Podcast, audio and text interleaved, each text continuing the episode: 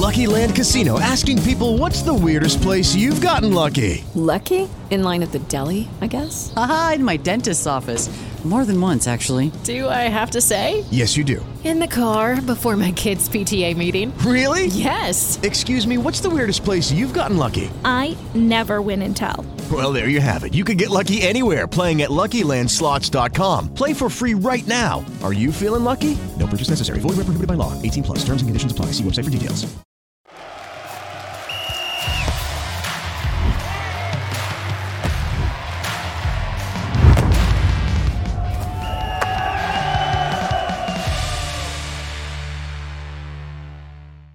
Salve, salve família, tamo de volta aí com mais um Flow Esporte Clube.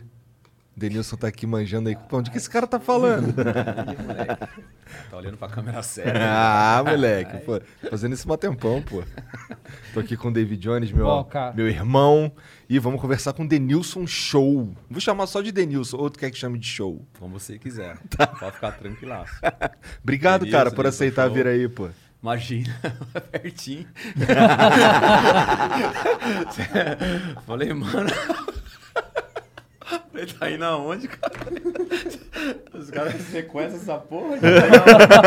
Você é louco. Não, imagina, prazer. Pô, obrigado, tá participando. Pô, tô muito Valeu. sucesso pra vocês, mais sucesso ainda pra vocês. Se Deus quiser. As redes sociais estavam bombando pra eu vir também, né? já há algum tempo, né, mano? Maneiro. Não tem como não estar conectado, né? E não tá percebendo ali o. É, E isso é bacana. Isso é mano. verdade. É sucesso pra gente, mano, pra É. todos nós. Mas um prazer estar aqui com vocês.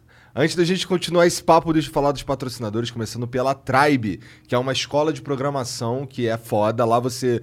Uma das paradas mais maneiras que tem na Tribe é que um dos jeitos de você pagar o curso, você, fa você faz uma prova lá, se você passar, você estuda todo o período. Quando você tiver formado e empregado e ganhando no mínimo 3 mil reais, você começa a pagar o curso. Essa é uma das formas lá, uma das formas aí que mais chamam a atenção.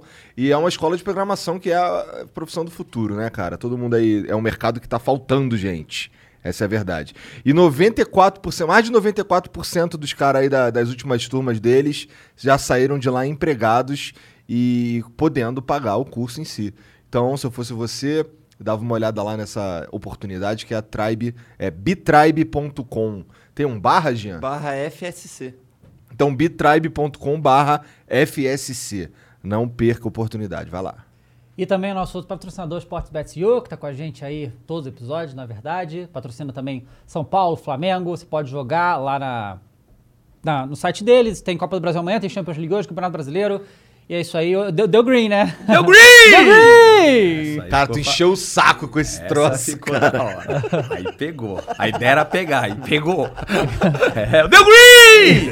É, moleque, da hora. E galera. Fiquei é... rouco, mas ficou da hora. Não, ficou, ficou, ficou da hora, cara. Eu gostei mesmo.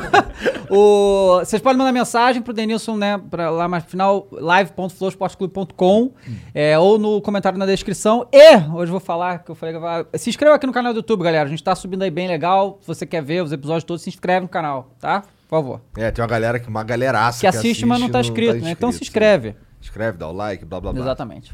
É isso. Tem o lance das mensagens, que é como o Dave falou, 300 Sparks. E tem também uma figurinha. Cadê a figurinha? Figurinha do Denilson aí, ó. Caralho aí. Jogador caro. Não ficou muito parecido, não, tô zoando. tá mais trincada, né? Tá meio, É. Zé, tá meio Zé Roberto. É, fa- faz uns anos essa foto aí, Não, pô, bem, né? bem. Mas, mas você tá em forma, pô. Você Não, tá em forma, você tá em forma agora. É, tô, tô bem, me sinto bem, não, não tô mal, não. Poder me go- gostaria de estar bem melhor, né? Mas não dá, né? Queria É- tá é como? a- É, Queria a tá- idade. Não, tá, pô, um percentual um pouco mais baixo. Mas mas, por quê? A, mas a idade, ah, porque eu, pô, fui atleta, eu trabalho hoje com a minha imagem. Uhum. Tô na televisão todos os dias e tal. Enfim, não sou nada contra quem vai criar nenhuma polêmica, nada contra quem tá acima. Cada um tem que ser feliz do jeito que é. Eu parto, desse, tu- eu parto desse princípio. Então, cada um busca a felicidade do jeito que quer buscar. Mas eu, como é, depois que eu parei de jogar futebol, eu comecei a trabalhar muito a minha imagem, porque eu parei de jogar futebol 2010, me aventurei ali pela, pela, pela Grécia e tal. Depois aí voltei pro Brasil, o joelho, o joelho já não estava respondendo. Eu falei, poxa, eu vou largar. E, sei lá, cinco ou seis meses depois eu acabei indo pra Band, né? E aí, quando eu comecei a trabalhar na Band, percebi que tinha tido ali uma, uma aceitação bacana do, do, do público e tal. Falei, poxa, eu, eu tava meio. tava num processo de ter parado, então eu tava bem, tava magro, bem. Um estilo de atleta ainda. E aí deu uma largada, que eu acho que todo mundo acontece com. Acho que a maior parte dos atletas acaba acontecendo isso. Você dá uma largada, acho que é por causa da rotina, né? De, enfim, de treinos, alimentação, essa parada. Aí eu dei uma largada, cara, porra, aí deu uma engordada. Mas Uma tu gostava de engordada. treinar? Gostava de treinar. O físico, assim, pra Gostava de treinar tal? pra caramba. Gostava de treinar pra caramba. mesmo? É. Porque tem uns caras que são viciados, tipo o Zé Roberto. Zé Roberto é Você viciado. tá- mas você tá porra. falando treinar agora ou na minha época de. Não, tô falando quando você jogava mesmo. Tu gostava de treinar pra caramba. É? É, e comigo não tinha tempo ruim, não. Eu não, tipo, não ficava, puta, tem que treinar dois períodos, caralho, puta, foda, dois períodos, tipo, treinar de manhã e treinar à tarde. Tipo, não, eu não ligava, não. Eu gostava de treinar normal, assim. Entendi. Eu, é, é. Eu treinava normal, assim. Cuidava também bem da alimentação, não tomava um chá quando eu jogava. Entendi. É, então eu, assim. O chá é a gostava, é, eu gostava de ir pra noite. Em um determinado momento da minha carreira, eu fui muito pra noite. Adenil, se arrepende? Não. Não, porque eu aproveitei, eu falo para as pessoas que eu aproveitei o máximo que o futebol me proporcionou em todos os sentidos. Tá Em certo. todos os sentidos, aproveitei ao máximo, mas se puxar na internet aí você não vai ver tipo nenhuma polêmica com o meu nome relacionada ao futebol, sabe? O cara é polêmico, o cara agrediu um árbitro, o cara não sei o quê. Não, eu sempre tive uma carreira, graças a Deus, tranquila, assim. Eu acho que é por isso que, de repente, o torcedor, num geral, é, de todos os times, assim, acho que curte um pouco o meu, o meu jeito, né? Porque como eu jogava, eu era um cara mais driblador. Sempre fui um cara, me considero um cara descontraído e tal. E eu acho que o, o, o geral, assim, meio que se, se identifica um pouco com, com o meu jeito de ser, assim. Entendi. É, Mas isso daí é mais ou menos a- o jeito que o, que o Neymar leva a vida, não é? Ou tu diria que ele perde um pouco mais a Não, não, não. Eu acho que ele leva a vida, ele aproveita o que tem que aproveitar, mas só que, pô, eu- a diferença é que hoje tem a tecnologia. Isso é que Quer é foda. falar. Essa é a diferença, assim. O Neymar, o, o azar, se se pode dizer assim, né? Também não é azar, é um privilégio viver do jeito que ele vive e ter o que ele tem. É, tem que ser um privilégio para ele, né? Como foi um privilégio para mim na, na minha época do, enfim, no auge da minha carreira. Só que a gente não tinha essa tecnologia. Ninguém Então, ficava sabendo hoje- tão rápido. É, né? hoje se vacilar o Neymar faz a mesma coisa que eu, mas só que, pô, ninguém ficava sabendo e hoje todo mundo sabe o que ele faz. É. Neymar, vamos colocar o famoso no geral, né? Lógico, enfim, o Neymar tá, tá dentre esses no futebol, ou o mais famoso, tá, tá dentre eles, assim. Então, tudo que ele faz gera uma, uma polêmica, dá uma repercussão, porque hoje qualquer um tem um celular e com câmera e que pode gravar e que pode tirar uma foto, Sim. e aí complica. Não e dá mais pro cara ir ver as Não primas, dá não mais. dá pra fazer mais nada. Não dá mais pra ver os bebês mais assim, tranquilamente, né? Não dá. Antigamente você, ia, você via os bebês e tá tudo certo, e, né? Pegava, vazava e tá tudo, tá tudo bem, mano. É. Tá- você tá feliz? Tô, também tô, então bacana. Quer trocar o telefone, troca, não quer? Tá tudo bem. Jogava dia Hoje- seguinte Hoje e tudo não, bem. é, hoje não. Hoje qualquer coisa que você faz e que você fala, pô, tem uma repercussão, tem um peso, né? A pessoa pública, né? Porque às vezes a, a, a pessoa que tá no anonimato, às vezes faz até pior do que a Sim. pessoa pública, mas enfim. E ainda depois vai lá mijar o cara que tava. E aí é- vai depois vai lá. Exatamente. Então, assim, é uma cultura que o, o país tem e que tem gente que leva de uma forma mais tranquila e tem outras pessoas que extrapolam, assim, né? Eu, Sim, eu particularmente, eu há alguns anos pra cá, eu tenho, tenho, venho fazendo um exercício que é tentar me colocar no lugar do outro, do próximo, o porquê tomou essa decisão, o porquê falou isso. Acho que isso Pra todo tentar mundo devia fazer, né, minimizar, cara? É, Isso porque eu acho que é pra importante. tentar minim- minimizar um pouco, sei lá. a- Cara, essa pandemia mexeu muito. Uhum. Vou falar de mim, tá? Não sei das outras pessoas, mas mexeu muito comigo, com a, enfim, com o meu entorno, com o jeito que eu vejo a, a vida. É, e eu acho que as pessoas deveriam fazer isso, né? Pensar um pouco mais no próximo, por que o cara tá fazendo aquilo, por que ele tomou essa atitude. Pra gente tentar, sei lá, apaziguar um pouco. A gente tá vivendo numa parada muito violenta, cara. Muito, Tamo. o bicho tá pegando muito, assim. É. Tá muito forte. E à toa, né? O bicho tá pegando à nada, toa. assim, sabe? E aí você você fica um pouco mais... Eu, eu fiquei um pouco mais sensibilizado na pandemia. Eu sempre fui um cara de boa, tá? Sempre fui um cara muito tranquilo. Pô, mas a pandemia mexeu demais, assim, com a cabeça, cara. Demais. Tá louco, demais com a cabeça, assim. Como é que, Felizmente como a é que gente tu tá fez pra, passando. pra, pra continuar trabalhando? Foi no remoto mesmo? Quando eu, pare... Quando eu tava falando de parar de jogar e. Não, e não, não. começar... Lance Na da, pandemia. da pandemia. Na pandemia, É. a gente foi indo. A, a princípio, a princípio para todos nós eram informações desencontradas, assim, né? Era uma parada nova, que ninguém sabia o que estava acontecendo, se usa máscara, se não usa máscara, se porra, lava as mãos, não lava as mãos. Que se você parar para pensar, na verdade, a higiene, né? É. Deveria sempre ter, ser dessa forma. Óbvio que veio a pandemia e todo mundo hoje tá lavando. a- Eu aqui eu acho que passei quatro vezes álcool na mão já aqui, sabe assim? Porque você fica, você pega esse, esse ritmo. Agora, eu, eu não parei de trabalhar. Eu continuei no trabalhar, trabalhando. A Band, é, obviamente, as informações foram chegando. Você foi, a gente vai, foi entendendo mais o que estava acontecendo. E aí a Band reduziu, assim, drasticamente lá o- o- os funcionários, enfim, seguiu assim a. eu- obviamente eu, eu tô lá há 11 anos, então posso falar com propriedade, pelo menos a, a empresa seguiu a risca tudo que tinha que seguir. Então eu- pô, a gente tem uma equipe muito grande, o jogo aberto ali tem uma equipe muito grande. Assim, teoricamente está eu e a Renata ali mais tempo no ar. Aí os últimos, a, a última meia hora aparecem os outros companheiros e tal, mas são duas horas de programa ao vivo e que é difícil isso, então para colocar. Bom, vocês devem ter noção mais ou menos. Para colocar algo no ar é, é, é trampo, assim. Então tinha muita gente. E aí só, sei lá, a gente tinha cinco, seis câmeras trabalhando com a gente. A gente passou tipo, a trabalhar com dois, sabe? Posicionava uma câmera aqui, posicionava outra ali, e os dois meio que Entendi. ficavam. Então a gente foi fazendo tudo que tinha que fazer assim para não tirar o programa do ar, para continuar fazendo. É, alternando os convidados, os, os participantes, os companheiros de trabalho de casa. Eu acho que só eu e a Renata que ficou realmente, ficamos indo lá em loco, né, para fazer o programa lá da Band. Mas, cara, reduziu demais lá na Band. Mas como é que foi lá no início, quando bateu Sim. a pandemia e tal? Porque parou o futebol, né? E aí, tipo, pra ter conteúdo pra falar, né? Eu lembro que eu vi vários programas na Sim. época lá que, tipo, os caras, o que que falava? Não Duas tinha horas de Duas desespero, horas. né? É. É, a, o primeiro, a, a- a primeira, a primeira, eu não sei qual foi o pensamento da Renata, mas o meu foi tipo, caramba, vamos parar também, né? O programa vai parar também. E aí a gente, enfim, a produção encontrou uma solução da questão online, de começar a entrevistar as pessoas eh, pela internet. E que foi, eu acho que o, o grande, não vou falar sucesso, né? Dentro de uma tragédia não é, não é sucesso.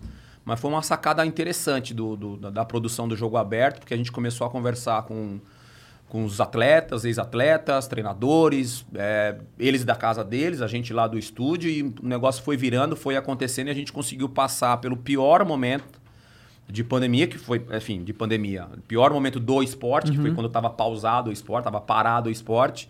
E mesmo assim a gente conseguiu criar esse conteúdo e trazer o, o- o- enfim, o treinador, o jogador, o ex-jogador.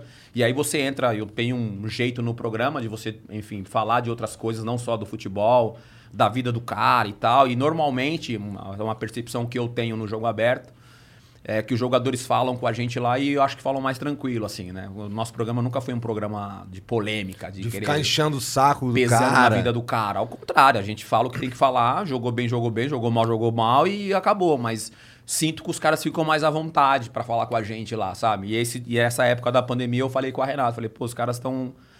Apesar da gente estar vivendo todo esse, esse momento que a gente, tava, que a gente estava vivendo ainda muito pior, estamos vivendo ainda, os caras estão ficando à vontade. Os caras estão falando, os caras estão se abrindo.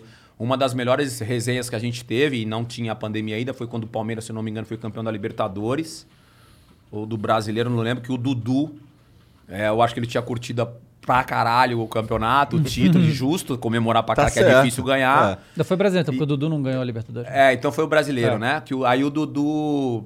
Ele tava mais pra lá do que pra cá, né? Eu acho que ele passou a noite comemorando e tal. e aí ele, foi- pô, ele foi no programa e você via que o Dudu tava mais. Ele tava mais alegre, assim.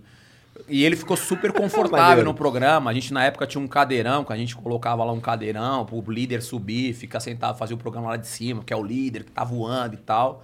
Pô, o Dudu ficou lá, tirou uma onda. Então, assim, é é um programa que meio que os bolas, os boleiros gostam de participar, assim. Que bom, E cara. óbvio que, pô, a gente que trabalha com isso fica feliz pra caramba, porque eles são os protagonistas, na verdade, né? É, mas aí o, o, o- todo o jeito de conduzir a parada, isso daí com certeza tem um Ajuda. impacto no. Porque assim, tem muita, muito, muita gente que, que eu vejo por aí que o cara fica fazendo manchete, filha da puta, fica, pega o que o cara fa- falou ali e, sei lá, inverte. É. Então, não fazer isso deve ser um- o principal diferencial do, do- do- do- desses programas que são legais de assistir, né? Porque tem uns que, que porra, é, o, foda. é, o nosso programa, assim, não é porque eu participo já há muitos anos lá, mas é um programa diferente dos outros programas de esporte, né? E, e não denegrindo os outros programas de esportes, que eu, eu assisto os outros programas de esportes e eu aprendo vendo os outros programas de esportes, porque alguns programas trabalham muito com as estatísticas, Sim. com os números e tal. E é importante você ter- também ter isso, para você ter conteúdo, para poder falar num programa de duas horas. Assistir o máximo de jogos possível também para ter conteúdo e falar e falar com propriedade. Porque às vezes, ah, trabalha duas horas? No ar eu tô duas É, horas, né? No ar eu tô duas horas. Pô, a gente vai conversar aqui, sei lá, uma hora, duas horas, mas depois tem um- todo um processo. Né? Então, no, no programa é a mesma coisa. Assim, eu vou para casa, eu, eu fico vendo jogos que eu tenho que assistir, fico pesquisando as coisas que eu tenho que pesquisar, para justamente no dia seguinte eu ter o conteúdo, porque senão seria muito fácil eu entrar na internet e copiar a opinião de outro cara, de outro jornalista, por exemplo. Com certeza. Ou de outro jogador, ex-jogador comentarista. Faz, seria lindo.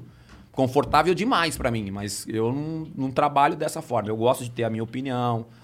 É, eu, eu, eu- cara, eu tenho algo que, que é o, o- a prática, né, cara? Eu joguei futebol, né?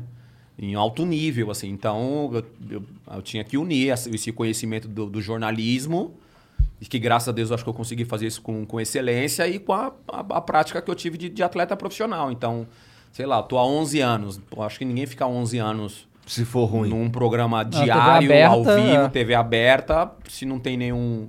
Óbvio que a gratidão é enorme para quem aceitou isso, né? Para quem liga a televisão e assiste. Que eu uma vez eu ouvi, não sei se foi do Luciano do Vale, falando que a gente entra na casa das pessoas sem pedir autorização, né?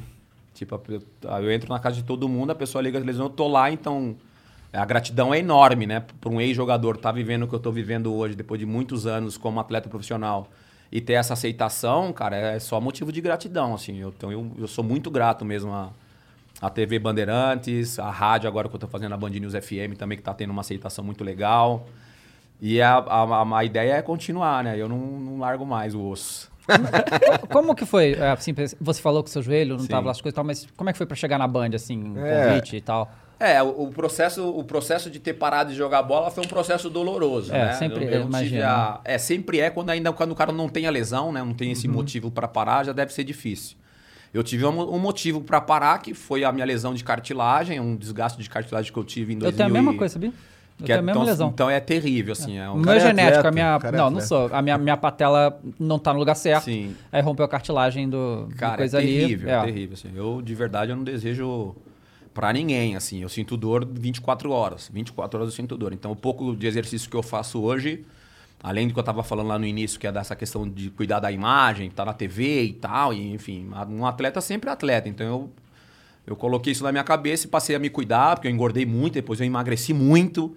E hoje eu tô bem, enfim, tô satisfeito com que eu, do jeito da forma que eu tô e da forma que eu levo a minha vida esportiva, se se pode dizer assim, né? Eu, eu treino, enfim, comecei a fazer aula de tênis, então eu tô sempre fazendo alguma coisa para tentar manter o máximo possível do peso, sem abrir mão de tomar minha cerveja, tomar minha braminha, tomar meus, meu- meus negocinhos, de ir pra noite, dar uma curtida com a nega véia.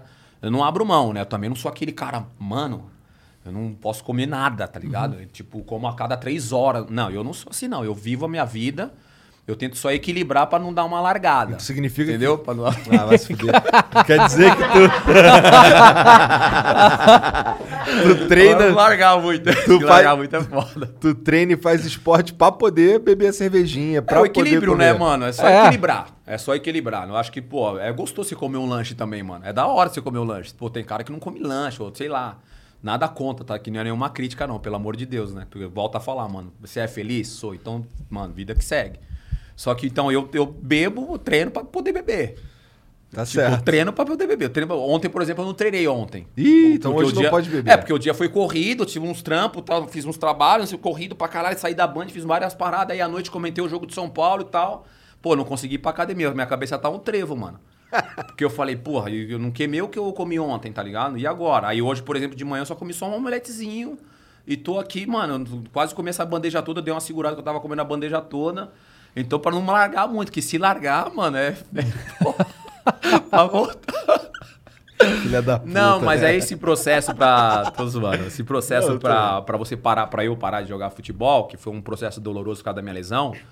É, felizmente, eu sempre fui um cara muito religioso, os meus pais também muito religiosos e tudo mais e tal. E eu lembro que nesse processo de parar, é, em uma dessas, enfim, reuniões de, de, de, de- cultos que a gente fazia em casa, os meus pais, eu e tal, é, eu ouvi do, do, do- pastor, pastor Toninho, que, que eu mando até um abraço pastor Toninho, que a gente ainda se fala até hoje, um parceiraço meu. É, ele falou, cara, Deus fecha uma porta e abre uma janela. que eu tava num momento muito cruel, assim, dessa tomada de decisão de largar. Porque a minha cabeça tava, porra, milhão, voando, cara. Só que o meu corpo não tava. A dor tava sendo maior, tá ligado? E eu falava, puta, não dá mais, não dá mais, não dá mais. Aí, pô, aí me abria com meu pai, me abria com meu irmão e tal, um amigo. Os Mas tua principal não, mano. preocupação era não poder jogar ou, tipo, ficar desempregado? Não, parar de jogar, me aposentar. Parar. O desempregado, eu, nem- eu bem fisicamente, eu não ia ficar desempregado nunca. Porque, graças a Deus, Deus me deu um talento que eu soube aproveitar esse talento que eu tive como jogador. Mas, pô, tava com 30 anos, cara. Então, tipo, eu tava É na, tipo, caralho. no auge da minha, do amadurecimento, do entendimento do jogo. E, de repente, cara, eu comecei a perceber que não dava mais, mano. Eu acordava e falava, mano, não dá mais. Eu acordava pra ir no banheiro, porra, eu ia mancando, cara. E aí, como é que eu vou sair agora? Pô, tenho um treino 10 horas, tô indo no banheiro, pô, dar uma mijadinha e tô no mancando. Como é que eu vou treinar daqui a pouco? Então você começa a entrar esse sentimento de impotência, de falar, mano, não dá. E aí, eu e aí um outro detalhe é, mano, a imprensa vai me descascar. Porque vai começar a me vendo se arrastando em campo, porque eu sempre fui um cara muito ágil e tal, e driblador e papapá, papá. Driblava três, de repente começa a driblar meio, os caras falam, mano, Denilson tá legal e tal. E começou a pesar isso também na minha cabeça de, pô, não, pô, que coisa chata, né, meu? A imprensa vai me descascar, meu. A imprensa vai falar mal de mim e tal, pô, carreira tão legal, tão bacana, né, meu? E aí começou a entrar esse sentimento, esse conflito de sentimentos na minha cabeça, mano. E aí, vou ou não vou? Aí, Mais a crise dos 30. mais a crise dos 30, aí- dos 30. Aí eu falava, mano, o que, que que eu faço? Aí, pô, joelho no chão. Joelho no chão, pá, joelhava no chão e pá, e pedia a Deus e me dá um sinal, pá, me mostra em sonhos o que eu tenho que fazer. Mano, eu passei, assim, uns meses, assim, nesse perrengue, assim. Aí um dia, numa dessas reuniões, o pastor falou, né, que Deus fechava uma porta e abria uma janela e que, que Deus não ia me deixar desamparado. Deus não ia me deixar desamparado. Aí eu falei, porra, é isso, cara. Aí nessa madrugada eu joelhei e pedi pra Deus mostrar um caminho pra mim, que eu não tava conseguindo mais. Eu não, tava sendo mais prazeroso jogar bola pra mim. E aí, cara, eu, eu me vi assim, fazendo muito sucesso em outra coisa, assim, bem, eu me vi super feliz e tal no sonho, né? Me vi bem, me vi feliz, pô, via meus pais felizes pra caramba e tal. Mas no sonho tu não sabia exatamente o que, que No- era. No, sonho eu não sabia exatamente o que era, mas eu, eu via as pessoas que eu amo, os meus pais na época, né? Eu não, eu não tava casado ainda tal. Com a Luciele, não tinha filho, não tinha nada. Então eu via as pessoas, meus amigos, eu via tudo muito, muito radiante, tudo muito, muito feliz. Eu muito feliz, leve e tal. Mas não sabia, cara, o que que era. E aí eu lembro que no dia seguinte eu acordei, falei com meu pai, com a minha mãe, pô, tive um sonho assim, assado, pá, não sei o quê. E, cara, tô. Vou parar, pai. Vou parar, não. Não tô aguentando e tal. Falei com meu pai. Aí meu pai e minha mãe falou: não, filho, dá pra ir, continua. Pô, você é novo e tal. Falei, poxa, pai, não consigo, tá? Tá difícil pra mim, assim. A, a- a dor tá falando mais alto, eu não tô tendo mais prazer de acordar e treinar e tal. E aí resolvi parar, cara. Resolvi parar assim, resolvi parar. E aí começou a aparecer umas propostas de, de para jogar futebol e porra, me pagando muito pouco. E aí eu falava, puxa, não é isso, né? Não dá. E, e parei. E aí, cara, alguns meses depois, cara, o Zé Emílio Ambrosio, que eu tenho muita gratidão por ele, que era um diretor da Rede TV na época. Ele falou, pô, precisava fazer uma reunião com você, me chamou lá na, na TV. Aí eu fui lá e falou, pô, a gente tem um projeto aqui de um programa que é sua cara e tal, não sei o quê. Aí eu falei, pô, Zé, não dá, cara, eu não.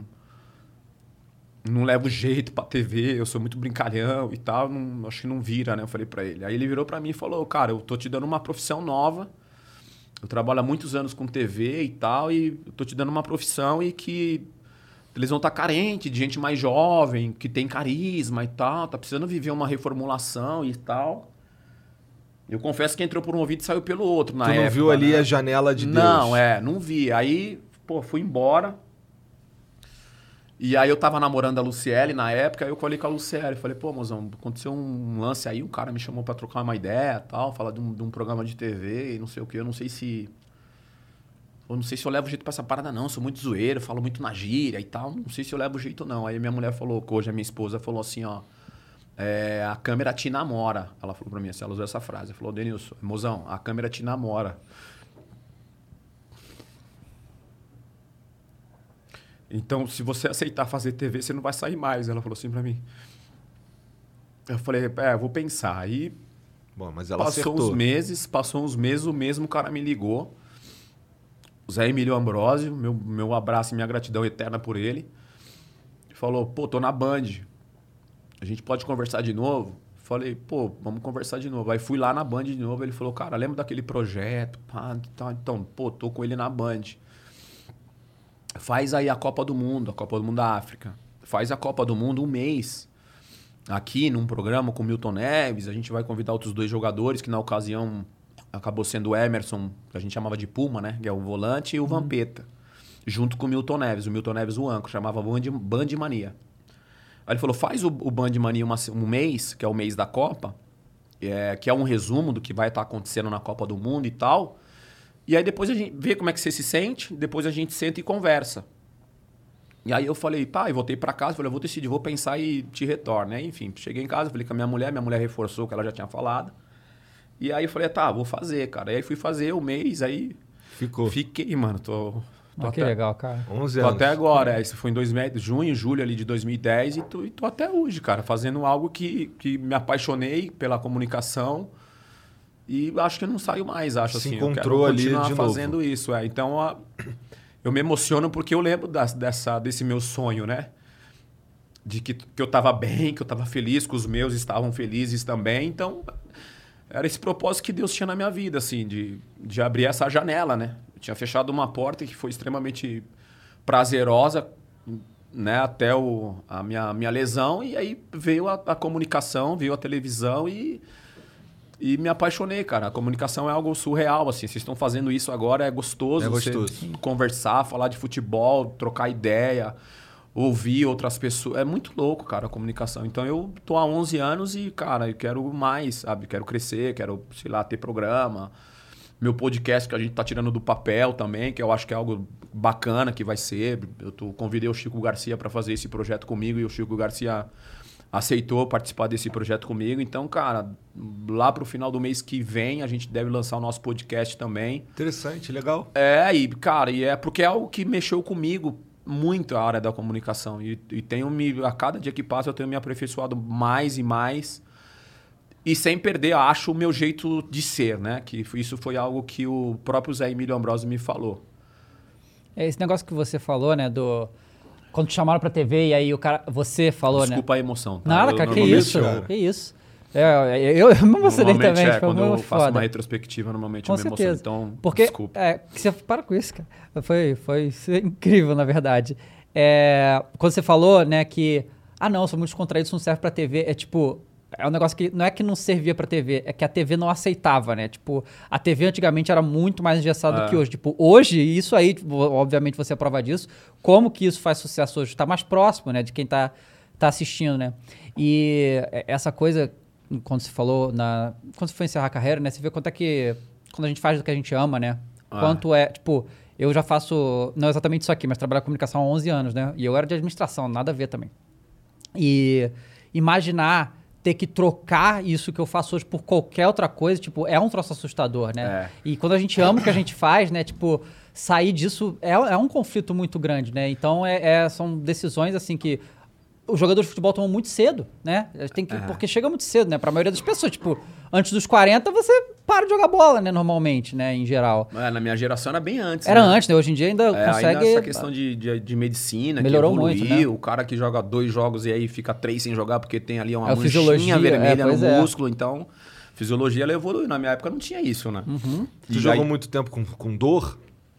Joguei bastante, joguei bastante. A- a- essa reta final minha de, de- de- Depois que eu tive a lesão, eu tive a lesão em 2000 e... A primeira a lesão que eu tive foi em 2003, pós-Copa do Mundo ali. Aí eu fiz menisco, aí depois de seis meses eu tive o primeiro problema de cartilagem. E aí quando eu fiz a primeira raspagem de cartilagem, nessa já nessa cirurgia de cartilagem, o médico lá na Espanha já tinha me falado que eu, que eu ia ter que abreviar a minha carreira. Porque ele falou que na época... no e- Betis, isso. Isso no Betis. Ele falou, ó, você vai ter que abreviar a tua carreira, porque a, essa lesão que você tem é uma lesão que ainda não tem... Ela não tem cura, né? A- a- você regenerar, a- regenerar a cartilagem, ela não, isso não existe. Então, o processo é você ir desgastando. Vai raspando e vai desgastando.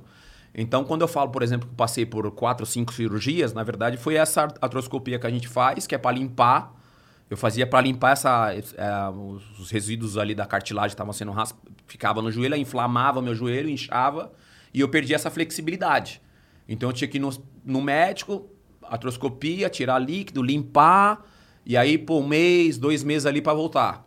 Só que aí os dois meses acabou virando, acabavam virando quatro, porque eu tava muito bem fisicamente. Aí, de repente, parava dois meses. Como é que eu vou retomar o meu condicionamento? Então foi entrando nessa bola de neve. Então toda vez que eu parava pra fazer essa raspagem de cartilagem, eram praticamente meio ano que eu perdia. Então esse processo foi longo até, até chegar no- nesse processo que eu contei pra vocês agora há pouco Entendi, entendi. dessa, dessa lesão. Aí, quando o médico falou pra mim que eu tinha que abreviar a minha carreira, Lucky Land Casino asking people what's the weirdest place you've gotten lucky? Lucky? In line at the deli, I guess? Haha, in my dentist's office. More than once, actually. Do I have to say? Yes, you do. In the car before my kids' PTA meeting. Really? Yes. Excuse me, what's the weirdest place you've gotten lucky? I never win and tell. Well, there you have it. You can get lucky anywhere playing at LuckyLandSlots.com. Play for free right now. Are you feeling lucky? No purchase necessary. Void where prohibited by law. 18 plus. Terms and conditions apply. See website for details. que eu teria pelo menos mais cinco anos pra jogar em alto nível, entrou por um vídeo e saiu pelo outro. Falei, imagina, tá maluco? Eu sei lá, eu tava com 24 anos, 25, sei lá, por aí eu tava. Falei, imagina, pô, tá louco? Como é que eu vou. Falei, e outro detalhe, pô, você é um cara que joga agachado.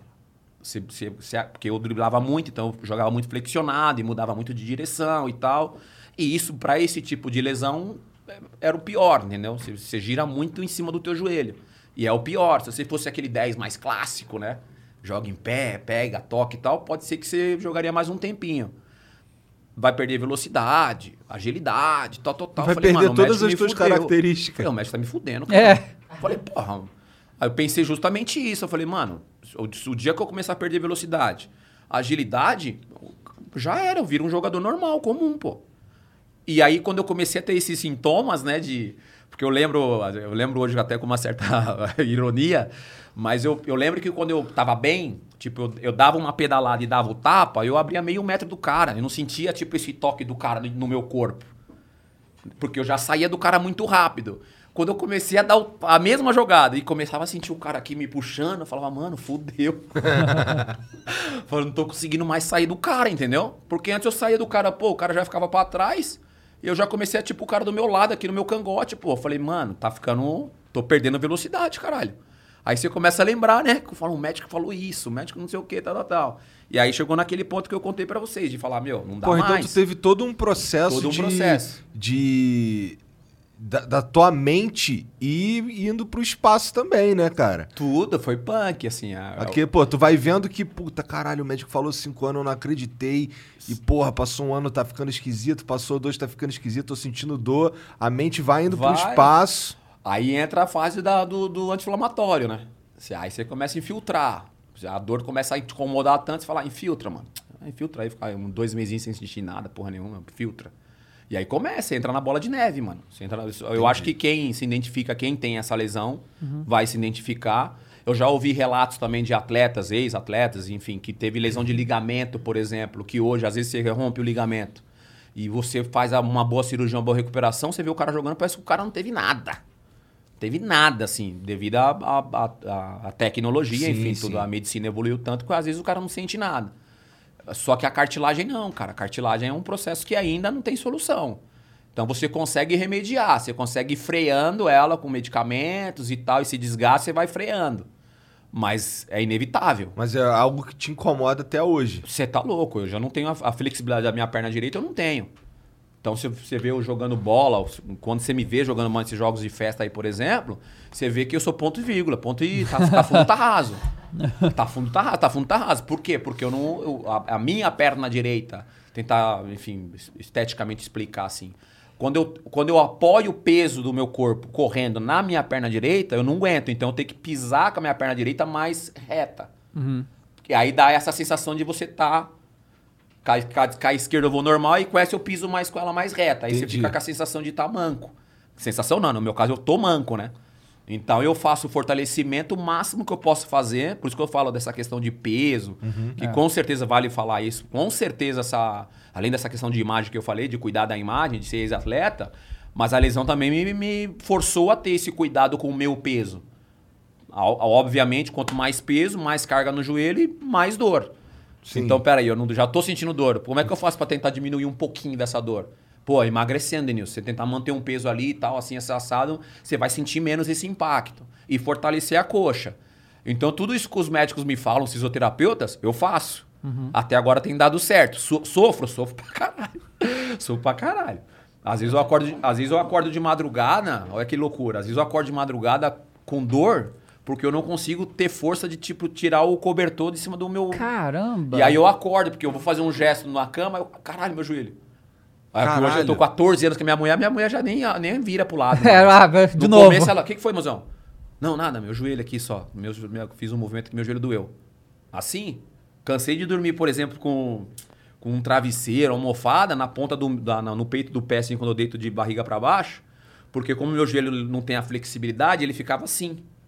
E aí eu tinha que apoiar o meu, meu peito do meu pé na almofada pra, pra dar uma aliviada no joelho. Mano, vários É. perrengues. Você é louco. Se eu ficar aqui, eu vou É contar que pra vocês eu- até que amanhã. eu- Vários perrengues do meu joelho. Eu tenho uma lesão similar à, sua, sabe? só quando eu, eu fui no ortopedista, né? Ele falou que minha, no caso, era genética, minha patela fora, fora do lugar, mas eu rompi a cartilagem e tal.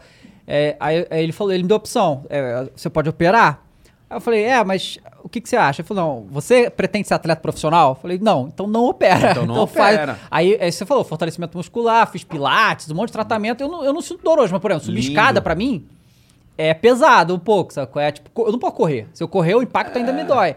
Mas, né, como eu não sou atleta, foi muito mais fácil, Foi, né? Não, quem tem essa lesão vai se identificar muito. Quem tá vendo a gente, ouvindo a gente, quem tem esse tipo de lesão se identifica demais com essa. É cruel, mano. Eu não de- não Pô, mas pelo menos, Não assim, olhando ninguém pelo não, lado mano. bom, só foi te incomodar quando tu tinha 25 anos. Ou não? Não, s- é. Que é foda ver um lado bom do. pois é. Pô, é foda. Mas é melhor do Mas- que não poder mas- jogar futebol da forma geral. Mas assim, é. Eu, eu consegui esticar, estender minha carreira até os 30 e, e consegui fazer a minha carreira financeira, a minha, vida financeira também de uma, de uma certa forma bem sucedida, né? Que aí você, a gente entra num outro campo aí nesse, nesse, né, nessa discussão, enfim, nessa resenha boa nossa aqui.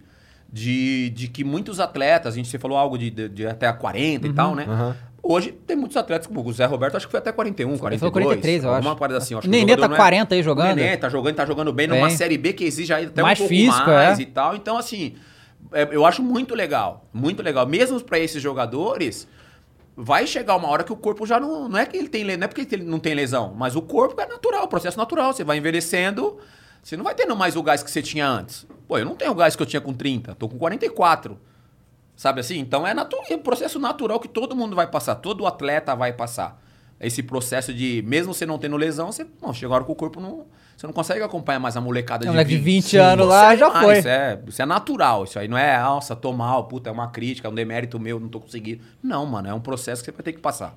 Todo mundo vai ter que passar. E a tomada de decisão, ela é difícil para todos os atletas, com lesão ou sem lesão. Isso é, é- isso é fato.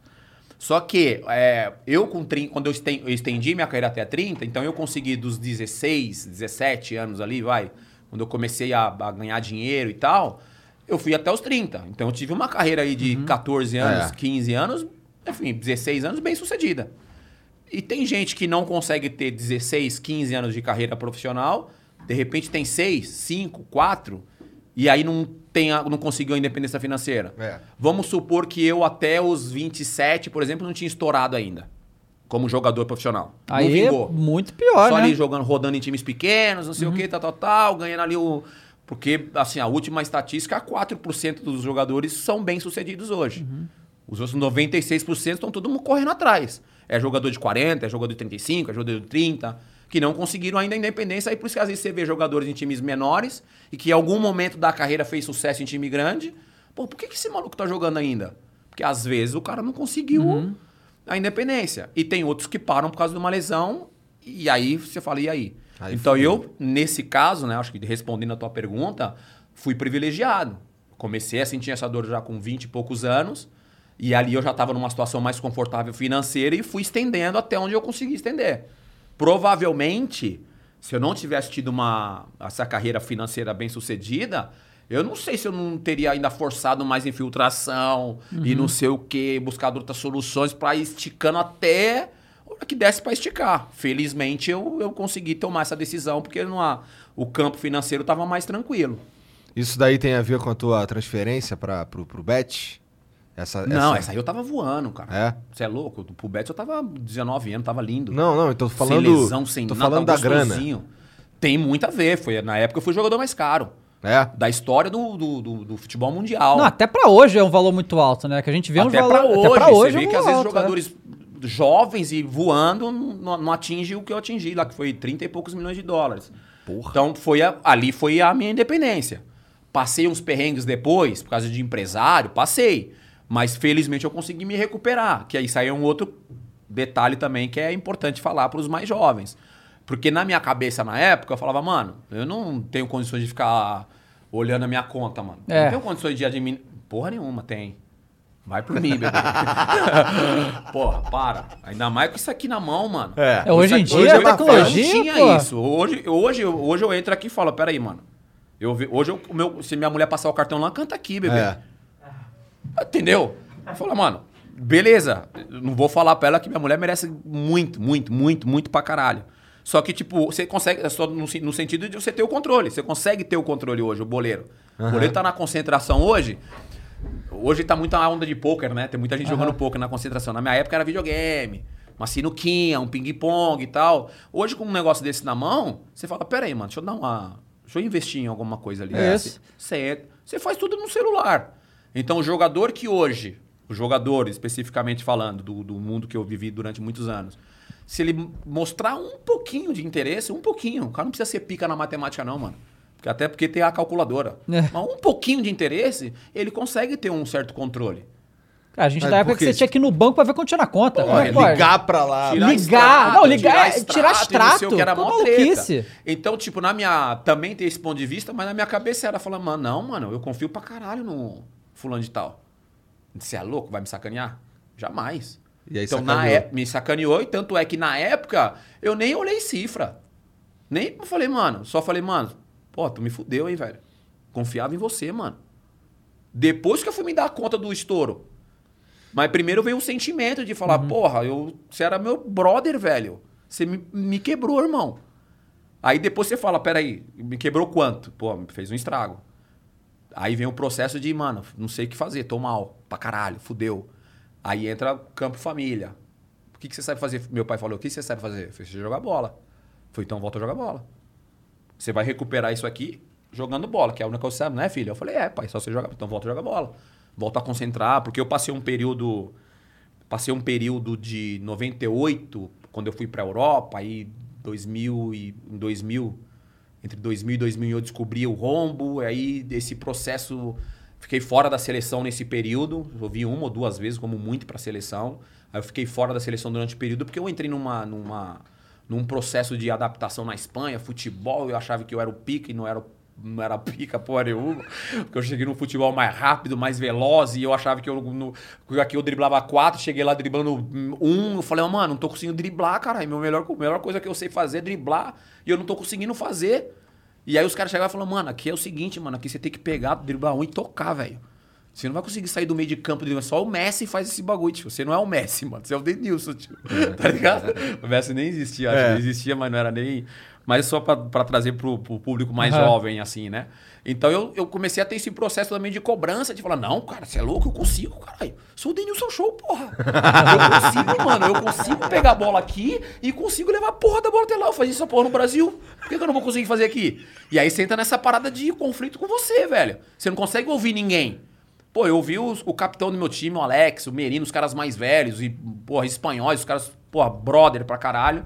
Só que naquela época eu odiava os caras, porra. os caras falaram pra mim, falaram, mano, Denil, Deni, não, não consiga esse ó. Não vai conseguir. Você não consegue driblar cinco caras, mano. Aqui é outra fita. Porque os caras, porra, tinham um carinho por mim, né? De falar, pô, você tem ali, você tem um talento. Só que você vai ter, a gente vai ter que lapidar esse seu talento aqui pra você jogar no futebol europeu. Ninguém tá falando que tu é ruim, é que Ninguém aqui é tá que você tá- diferente. é.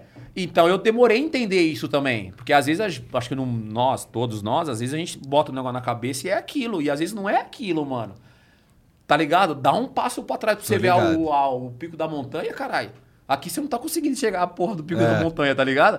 Dá um passinho pra trás. E aí eu dei esse passo pra trás por causa do, do problema com o empresário. Aí eu dei um passo pra trás falei, mano, pô, financeiro, me ferrei. Jogar bola, não tô conseguindo jogar. Não tô. Não tá fluindo. Seleção, caralho, não, tô, não voltei pra seleção. Então, peraí, o que, que eu preciso fazer?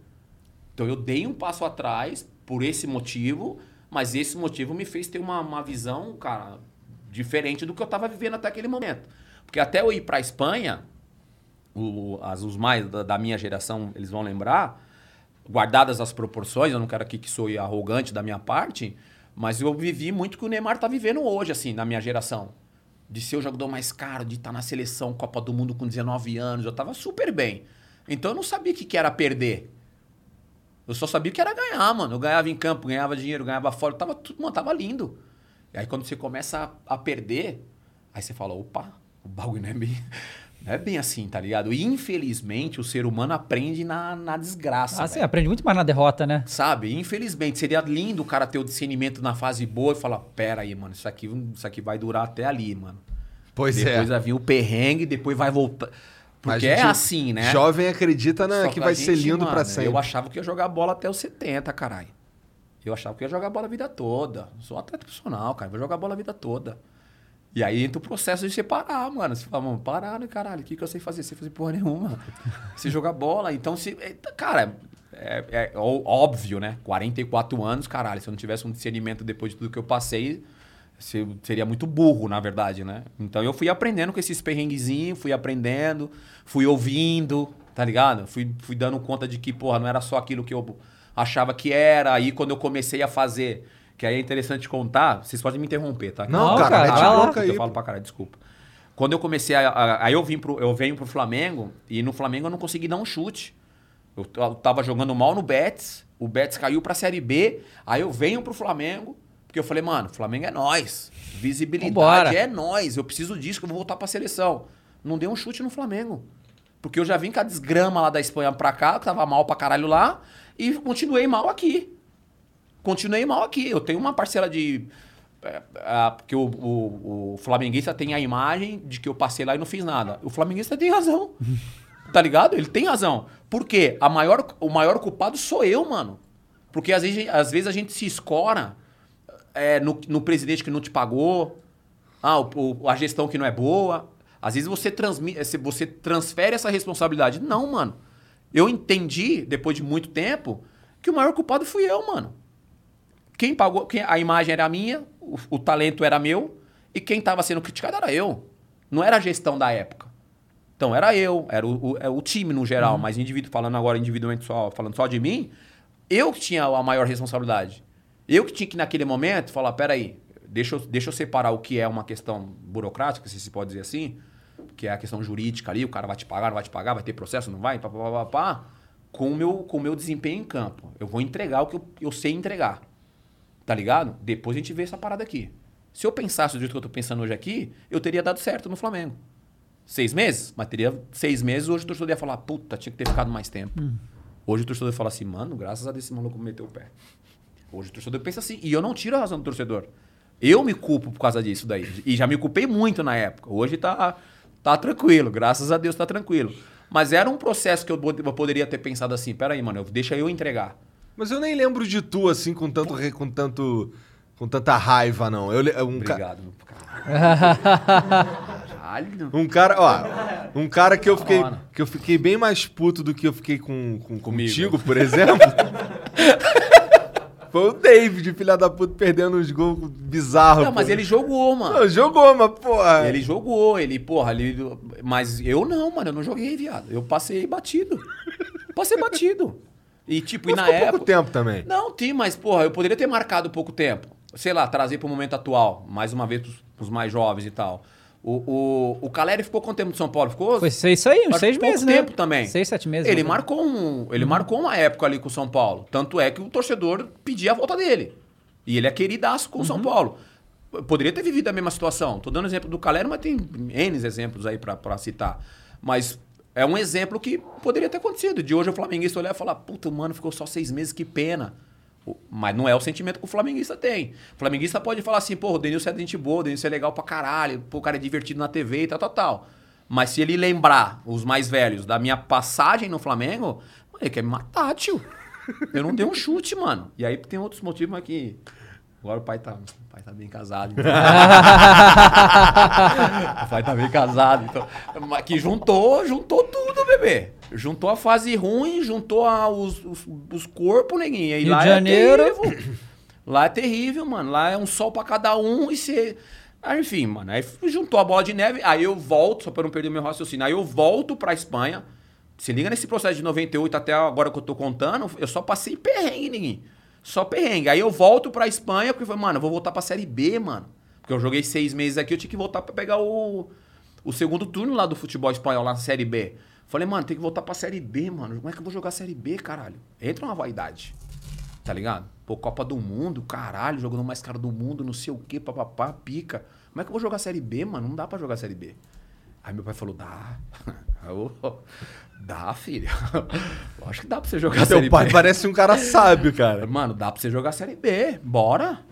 E aí, porra, volto pra Espanha, coloco o pezinho no chão, tá ligado? Já, realmente, ali eu coloquei o pezinho no chão, falei, mano, se é Série B, então é Série B.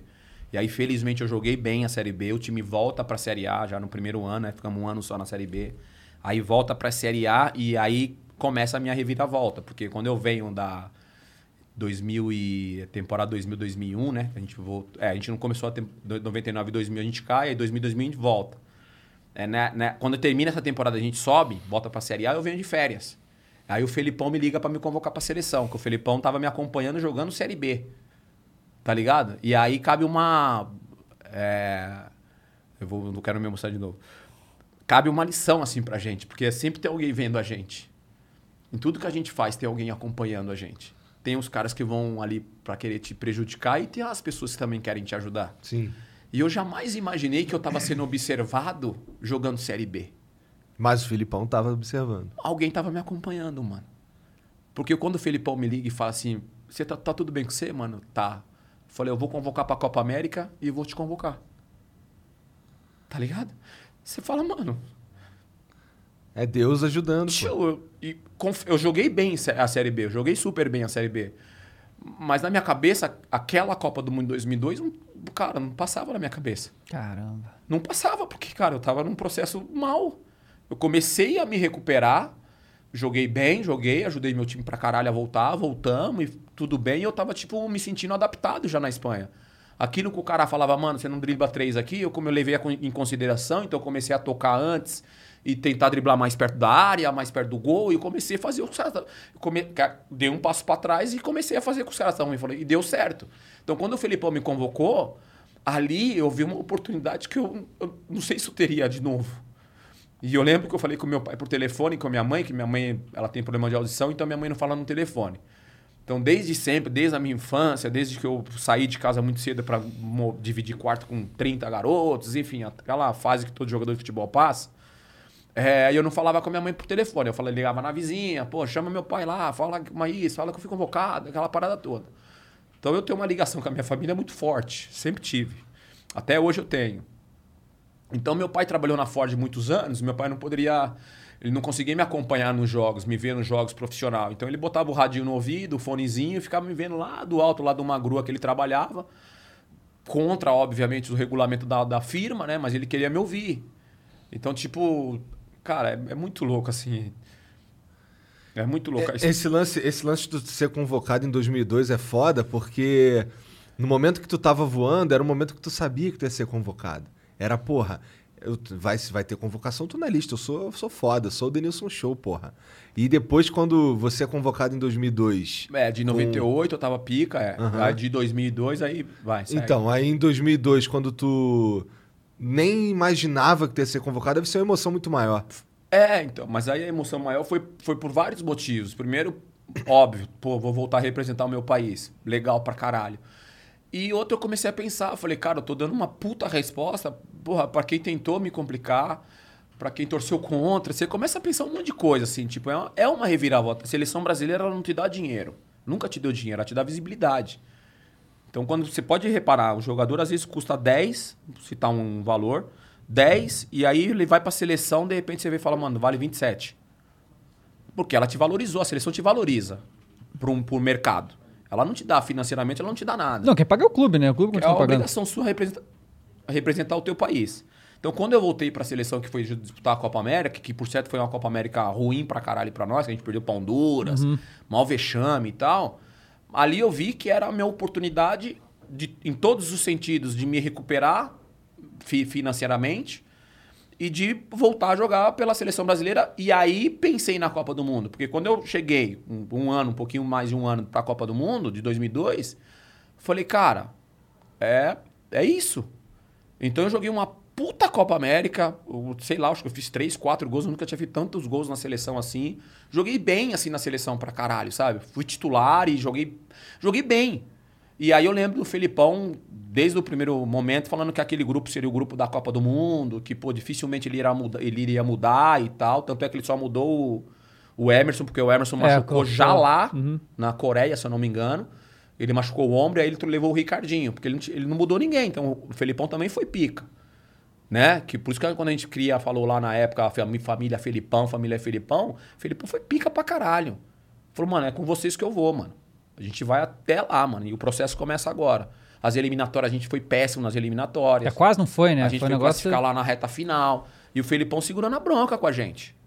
E a gente com ele. Então a gente acreditamos na palavra dele, ele acreditou no que ele tinha.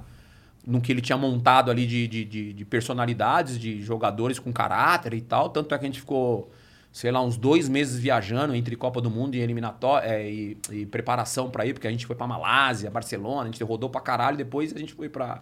Depois a gente foi pra Coreia e pro Japão. E em dois meses que eu me lembro de estar reunido com a seleção, não teve uma treta, mano, assim. Tinha Maneiro. uma, uma discussão, um- nada, era só risada, era só pagode, era só treino pra caralho, jogo pra caralho e ganhando. E. Cara, a gente viveu um período de, de 2002, tanto é que é a seleção que bateu todos os recordes em 2002. Do gol, artilheiro, todos os jogos vencemos. Então, assim, aquele grupo, por isso que foi o- a parada do, da família Felipão. E eu vi na Copa América era uma oportunidade. Mais uma vez, pro público mais jovem, o que esse menino tá fazendo agora na seleção, O Rafinha. o Rafinha, que tá chegando muito próximo da Copa do Mundo, praticamente um ano para a Copa do Mundo, ele foi convocado agora, o moleque engoliu os três jogos. Uhum. Que certeza que na cabeça dele falou, mano, Essa é a É minha agora. oportunidade, Eu porra. vou pra Copa. se você Tipo, perguntar pra ele, eu tenho certeza que ele vai falar, mano, é isso. Tem um ano pra Copa do Mundo. Eu tenho três oportunidades. Na época era uma, hein, mano. Ele joga um jogo e tchau de novo. Aí daqui dois meses vem É. e joga um jogo. Por causa da pandemia, esse negócio de calendário. Ele, não vou falar que é sorte, competência dele para ele ser convocado, que estava sendo monitorado. Mas ele teve três oportunidades e ele engoliu as três, moleque. Ele voou nas três. E aí, se eu, se eu, eu duvido que o Tite não vai levar ele pra Copa do Mundo. Eu duvido, porque daqui pra Copa do Mundo, mano, não tem mais muitos jogos. Não. Mas é seis, eu acho, né? Entendeu? Seis, e, uma coisa tipo, assim. não tem nenhuma seleção europeia pica que vai jogar. É provavelmente tudo daqui. É, sim. Provavelmente tudo daqui. A seleção vai jogar. Então esse moleque botou o nome, velho. Alguém vai vazar, tio. Alguém, tá ligado? Alguém ali do, do que joga dos lados do campo, alguém vai ficar fora. E aí é tarde, viu, bebê? Pra pensar que, ah, nossa, já era. O moleque chegou, voou. O Tite tem que levar. A gente não tem um jogador hoje. Não tem um jogador. Escuta o que eu te falo. Nem o Neymar na seleção brasileira hoje tava com a confiança que esse moleque tava nesses três jogos. É realmente impressionante Nem o o que o Rafinha Neymar, tá jogando. É O impressionante. moleque voou, velho. Voou. Se ele não tiver na Copa do Mundo, eu truco. Truco, ladrão. Ué, você é louco. O moleque joga pra caralho, velho. e Joga aí, pra caralho. eu tô falando dele agora porque eu, eu lembrei de- desse meu período de Copa América quando eu fui convocado. Porque eu vi ali, eu falei, mano, é isso aqui, Denilson. E aí, quando eu tava falando, quando eu liguei pro meu pai pra falar que eu tinha sido convocado, você é louco, neguinho. Você é louco. Falei, a mãe tá aí, pai? Ela tá com o telefone em casa já, né, bebê? Não tem que ligar mais na vizinha, né? É, papai tem que, tem que lembrar, né? Já tinha um telefone em casa, sem fio, caralho, o bagulho tava gostosinho já. Aí eu liguei pro meu pai, eu tava, eu tava num- jogando uma peladinha com uns amigos lá no Morumbi, numa quadra lá no Morumbi, perto do Giovanni Gronk lá. Aí o meu telefone tocou, eu não atendi. Aí eu atendi na, enfim, na terceira, aquela brincadeirinha de 10, 10 minutos, dois gols, o meu time perdeu. Aí eu atendi, pô, vídeo 021. Aí eu falei, mano, 021, ah, beleza, tocou. Aí tem, pô, o Felipão te convocando. Porra, na hora já embargou, já, já me deu uma vontade de chorar, que eu não sou de chorar, né? Eu sou difícil de chorar. E aí já embargou a voz, eu falei, mano. Aí eu falei pros caras, rapaziada, preciso meter o pé. Preciso meter o pé. Não, amor, preciso meter o pé, preciso meter o pé. Mano, entrei dentro do carro, meu, na hora, pai. Falei, meu pai, falei, pai, a mãe tá aí? Tá tudo bem, filho? Tá, pai, benção, tá tudo bem? Tá. A mãe tá aí? Chama a mãe. Aí eu escuto, bem, né? Que os, os antigos chamam de bem, né? Bem, bem. O Denilson tá, o Denilson quer falar no telefone, não sei o quê. O que, que foi, filho? Aconteceu alguma coisa? Eu falei, aconteceu. Tá tudo bem, filho? Tá tudo bem. Só tem uma notícia boa pra dar pro senhor e tal. Ah, chama a mãe aí. Ah, tá aqui, tá aqui. Seu filho foi convocado pra seleção. Tá ligado? Aí eu escutei, meu pai, meu pai sim é mais durão, meu pai. Aí eu senti a voz dele de, de embargada, tipo, ah, filho, amém, amém, graças a Deus. E aí, aí ele fala, ah, bem, o Denilson voltou pra seleção. Foi convocado pra seleção. Aí eu escutei minha mãe glorificando a Deus. Escutei minha mãe pelo telefone, que eu não conseguia falar com a minha mãe no telefone. Escutei minha mãe agradecendo a Deus, agradecendo a Deus, eu sabia, tal, glória a Deus e tal. Falei, caralho, é isso, né? Eu, eu tinha que dividir isso com eles. Então eu não parei em lugar nenhum. Parei em lugar nenhum. Eu lembro que eu fui direto pra minha casa. Cheguei, eu só lembro de chegar em casa e abraçar meu pai e minha mãe e falar, ó, voltei. Tipo, cons- consegui voltar pra seleção. Agora, filho, ninguém vai me segurar. Por isso que ele- aquela Copa América eu joguei bem e fui pra Copa do Mundo, mesmo não sendo titular na Copa do Mundo. E eu falo pros caras hoje, pros jogadores mais jovens, que normalmente tá na- na- no banco e tal. Mano, se você tem cinco minutos, mano, faz a diferença, viado. Você tem cinco minutos, mano. Tem gente que não tem nem cinco minutos pra entrar, viado. É. Então, a hora que você entrar, porque ele, se o cara te chamou, é porque algum bagulho tá errado, mano, no jogo. Lucky Land Casino asking people what's the weirdest place you've gotten lucky? Lucky? In line at the deli, I guess? Haha, in my dentist's office. More than once, actually. Do I have to say? Yes, you do. In the car before my kids' PTA meeting. Really? Yes. Excuse me, what's the weirdest place you've gotten lucky? I never win and tell. Well, there you have it. You can get lucky anywhere playing at LuckyLandSlots.com. Play for free right now. Are you feeling lucky? No purchase necessary. Void where prohibited by law. 18 plus. Terms and conditions apply. See website for details. Então tenta fazer a diferença, mano. Me dá uma raiva quando eu vejo o cara entrar no segundo tempo, mano, um manhaca, tio. cara, me incomoda de verdade, porque eu vivi isso de, de não ser coadjuvante, mas assim, eu nunca me vi como coadjuvante na seleção brasileira, ao contrário. Eu sempre vi que ali num grupo de 23 são os melhores que estão ali aos olhos do treinador, E que óbvio. grupo que tinha naquela época, né? Aos olhos do treinador, tô falando aos olhos do treinador, porque aos olhos da imprensa sempre vai faltar alguém, o do, do torcedor sempre vai faltar alguém, então aos olhos do treinador, aqueles são os 23 melhores. E eu tava ali nas, nas duas Copas entre os 23 melhores. Uma, eu- uma eu me destaquei de repente mais, que foi a de 98, eu tava, enfim, acho que até deveria ter sido titular, porque eu tava jogando super bem, tava bem mesmo naquela, naquela Copa. Mas enfim, entrei em todos os jogos e em 2002 eu tava super bem também. E os, e os jogos que eu entrei, eu fiz, eu marquei meu nome, marquei a história na seleção brasileira. Hum, 10, 20, 30, não importa. E eu comecei a sentir uma parada de. Sei lá, é óbvio que eu queria ser titular, mas como eu ficava no banco, eu acho que às vezes eu me concentrava mais do que o cara que ia jogar, mano. Porque eu tinha tanta certeza que eu ia entrar com 5, 10 minutos, porque o, o, o torcedor já pedia pra eu entrar. Se, o- se o Felipão não pensava em me colocar, ele se fe- ia se ferrar, porque o torcedor já começava. O estádio já começava a gritar, Denilson, Denilson, Denilson, Denilson. Às vezes o Felipão, de repente, pensava em colocar outro e falava, ai, caralho, Denilson, mano. Puta, pode crer, mano, Denilson. Tá ligado? Caralho, mano, é verdade, mano. Tor- Então, porra, torcedor. Caralho. É, sabe assim, porque com 5, 10 minutos, o o torcedor já pedia pra entrar Denilson. E aí eu falava, mano, é a hora de eu entrar. Eu entrava, aí alguma merda eu ia fazer. Alguma coisa eu fazia. Porque eu lembro muito claro, eu saía do jogo, porra, a imprensa querendo falar comigo. Então Você alguma coisa. Alguma cara. coisa eu tinha feito, Perturbar, mano. Os turcos queriam te alguma, matar. é, alguma coisa lá. eu fiz. Então, cara, eu sempre representei a seleção brasileira da melhor forma possível. Então, hoje eu me incomoda quando o cara às vezes tá, tá, vai aquecer e não, não aquece, fica dando migué ali puxando a ponta do pé, e o caralho. Porque o jogo já tá a milhão. Se você não fizer um aquecimento ali fora também mais ou menos bacana, você não vai entrar. Óbvio que você não vai entrar igual os caras que os caras já estão a milhão. Mas, mano, entra pelo menos com o corpo mais aquecido, caralho. Porque se você entrar frio, aí você vai demorar, de vez você demorar 5 pra entrar no jogo, você vai demorar 10 pra entrar no jogo. No, ali na, na, na dinâmica do jogo. Então eu sempre pensei muito nisso, tá ligado? Então às vezes eu dava uns piquezinhos lá fora, o caralho, porque a hora que eu sabia que eu ia entrar, eu tinha que entrar mais ou menos ligado. E eu sei que ao decorrer do jogo eu ia entrar e ia pegar o ritmo dos caras, assim e tal. Então com a seleção brasileira eu só tenho, mano. Vixe, eu só tenho coisas boas da seleção brasileira. Só, só coisas boas, assim. Eu vivi coisa na seleção brasileira que, mano, acho que. Só o fato de ter disputado duas Copas do Mundo já, já eu acho que é algo. Algo assim. Foda, sabe? Cara, você, você ganhou, né, a Copa do É, Mundo. né? Esse, esse esse de- detalhe, é, né? Que detalhe do- faz vin- vai fazer 20 anos ano que vem, em 2002, né? E aí, assim, hoje a gente olhando pra trás e vendo o time de 2002, né? Tipo, cara, o Denilson era banco, tá ligado? Tipo, que time era Caralho, esse que a gente é. tinha, né?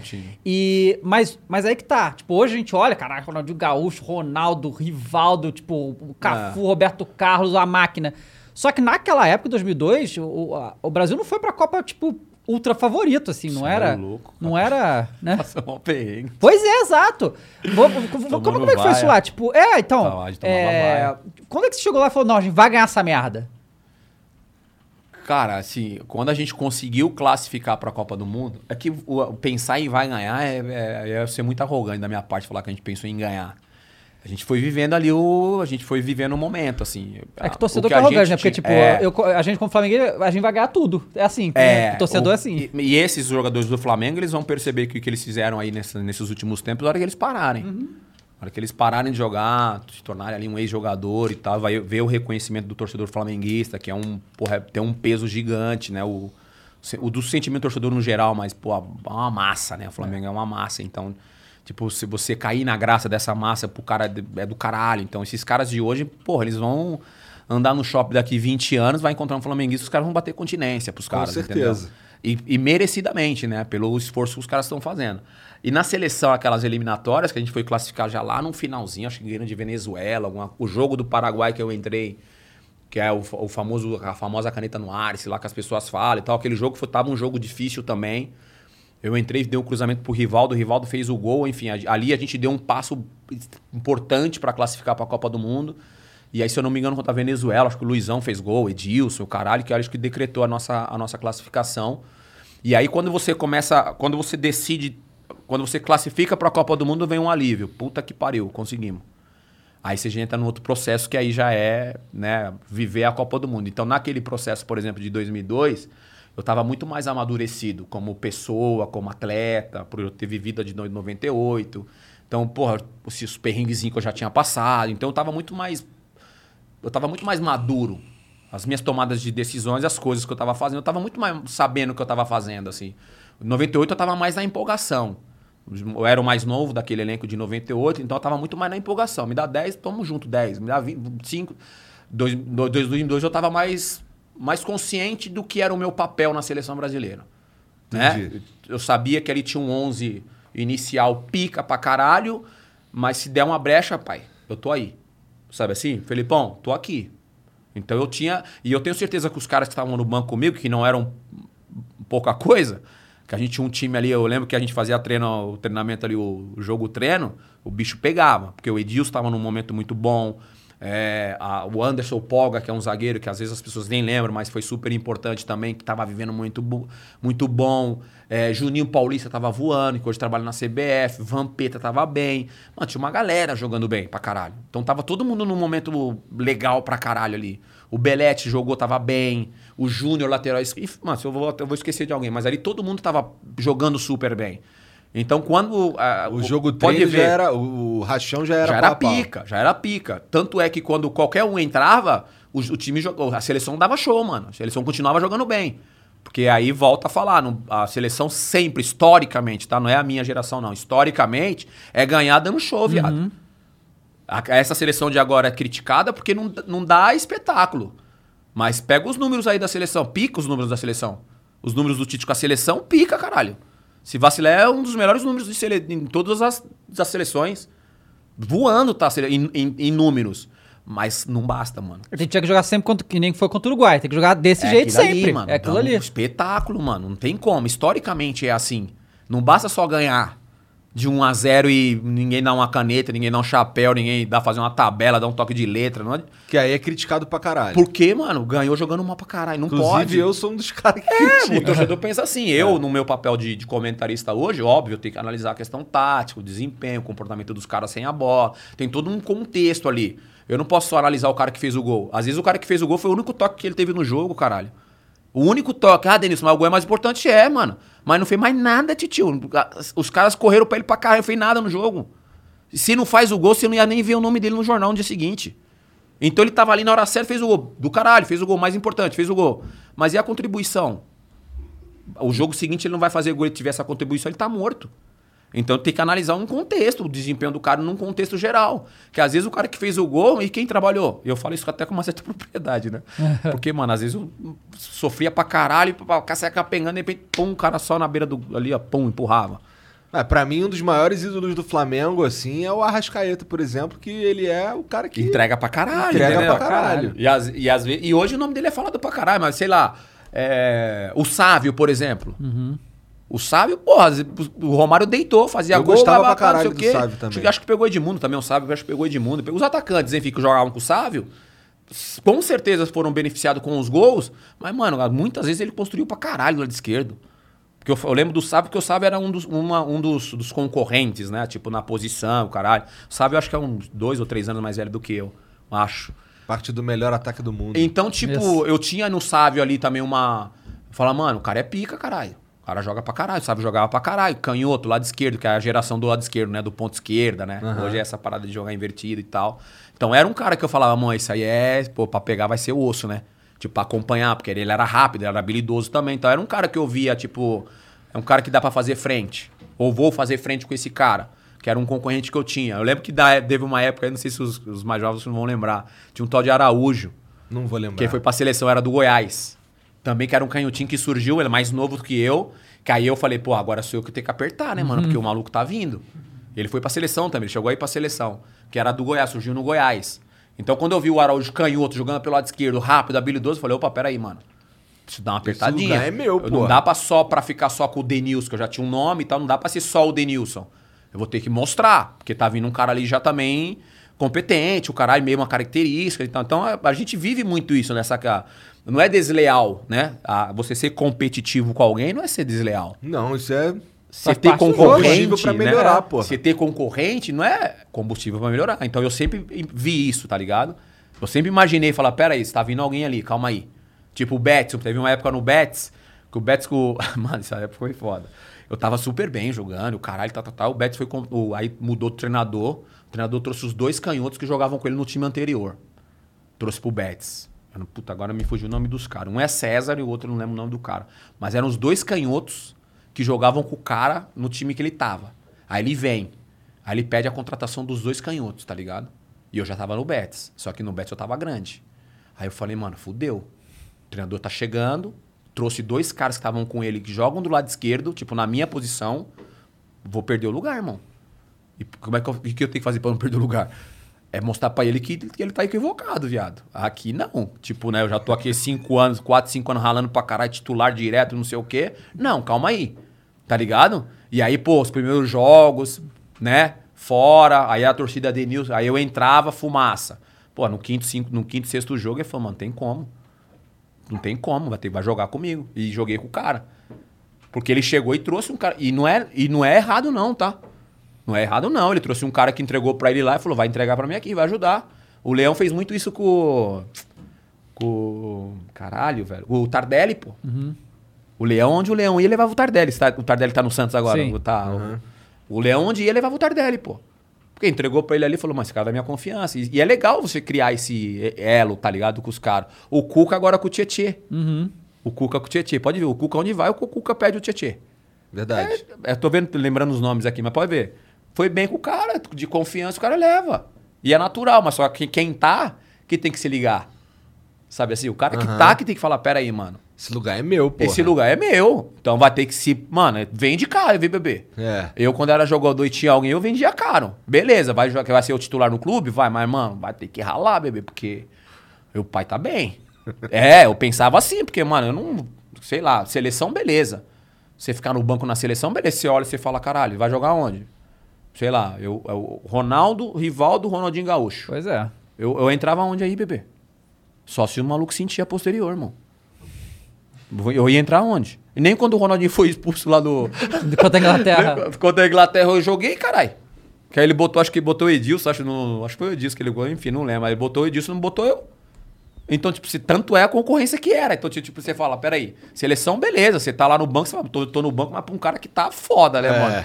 O duro é você tá no banco e falar, mano.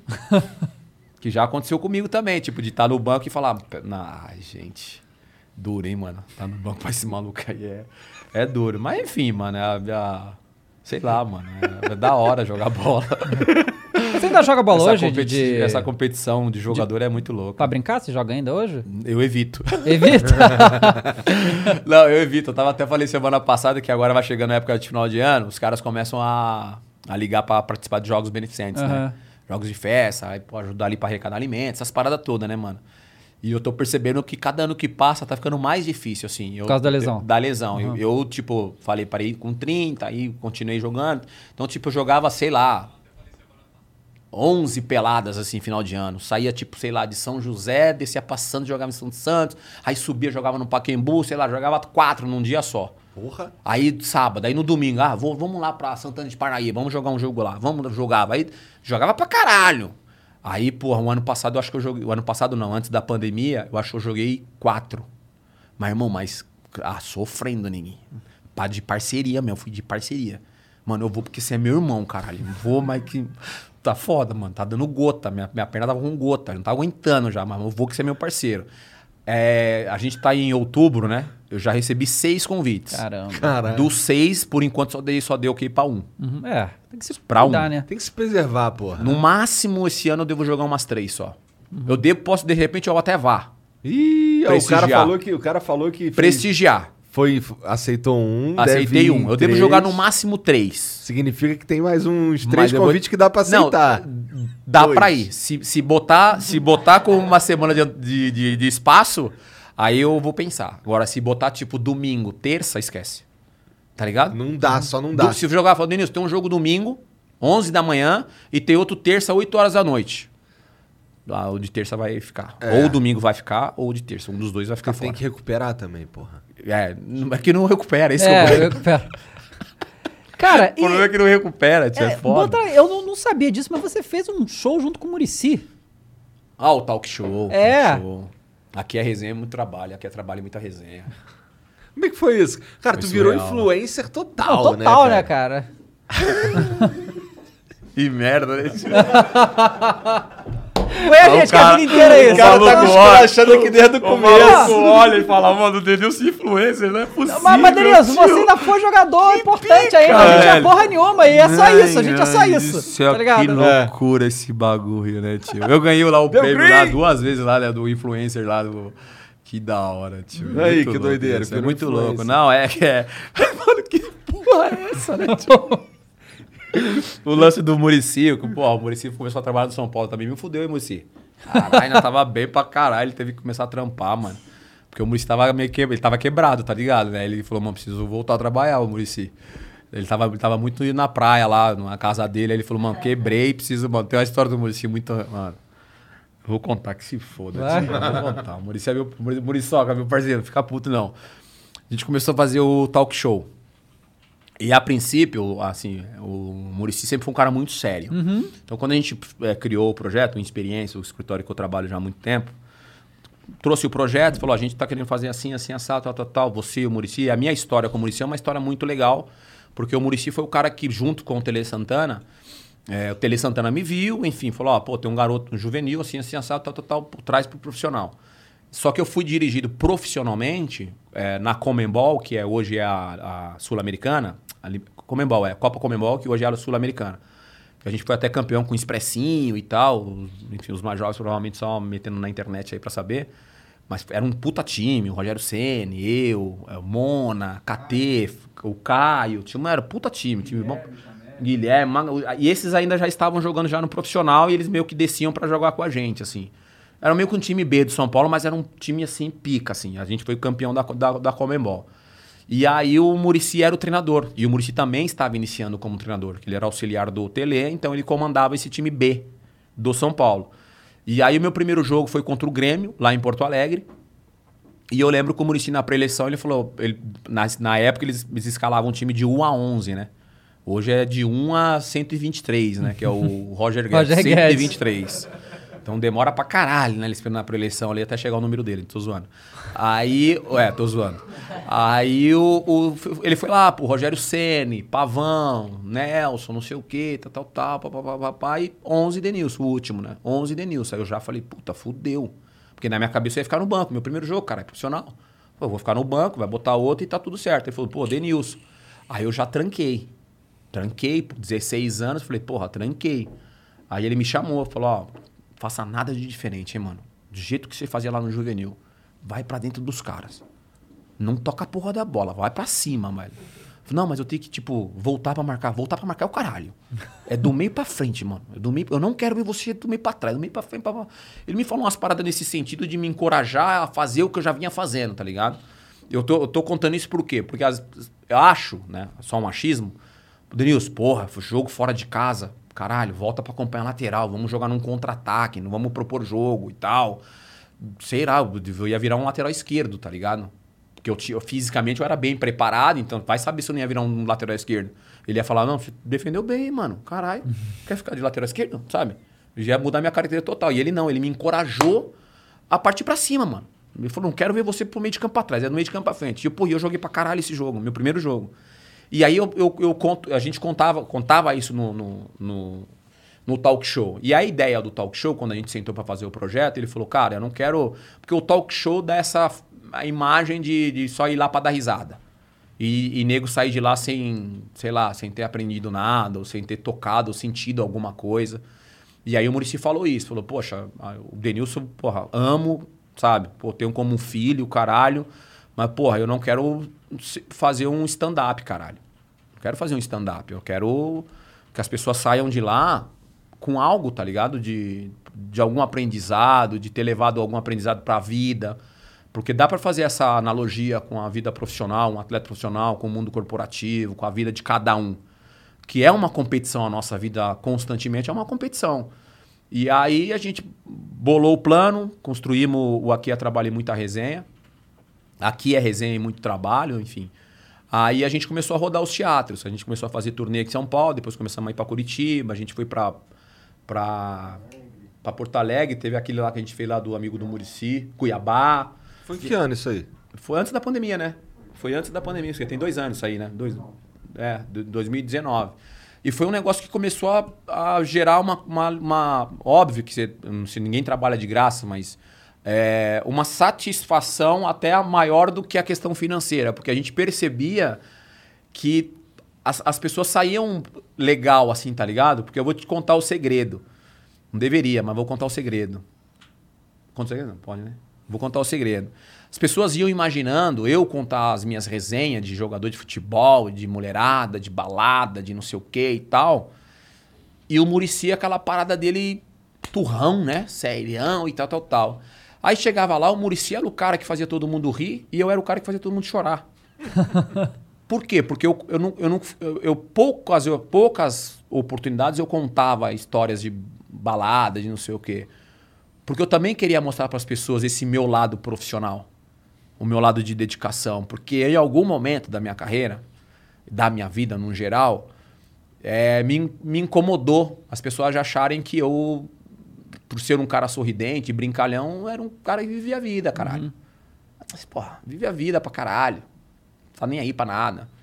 E eu sempre tive muito aí pra tudo. Então, em algum momento, isso me incomodava, esse olhar de desprezo, Cara tá ligado? De cara pá. que. Porra, eu saí de casa com 12 anos. Com 16, bati no peito e falei: pai, mãe, é comigo. E honro meu pai e minha mãe até hoje. Então, assim, é, eu, sempre carreguei a, a minha família comigo porque eu bati no peito com 16 anos e falei: hoje eu vou, a partir de hoje ninguém trabalha mais, mano. Meu pai e minha mãe não vão trabalhar mais. E Sabe pronto. assim? E acabou, porque, cara, até aqui vocês fizeram por mim, agora eu vou fazer por vocês. E eu faço para os meus pais até hoje o que eu puder fazer, né? Tenho meus dois filhos e que também dou a vida por eles, pela minha esposa. Pelos meus, caras, assim, a minha família é muito pequena, num, assim, família sangue mesmo ali, é muito pequenininha. Então, eu- o que eu faço hoje, eu faço por eles e fiz pelos meus pais, continuo fazendo e hoje eu faço pela minha esposa, pelos meus filhos. E aí, em algum momento, isso me incomodou. E aí, eu até tentei ser um cara mais sério, mais, Ainda bem que tu não, que tu não conseguiu ser um cara mais Até tentei sério. ser mais sério e tal, mas não era eu, né, cara? E aí, o divisor de águas pra mim foi quando, quando minha mãe foi diagnosticada com câncer, que foi um, um período ali difícil pra família, mas é, individualmente, por ser o provedor e ser responsável por eles e tal. Foi um baque quando eu recebi o diagnóstico do câncer da minha mãe, e aí eu falei, poxa, foda, né? É uma, é uma. É foda, é difícil, assim. Eu, você um você bagulho que a acompanha, você a vê, você. Mas dentro de casa é muito difícil você assimilar isso. Então eu, porra, tive um baque muito grande, muito forte.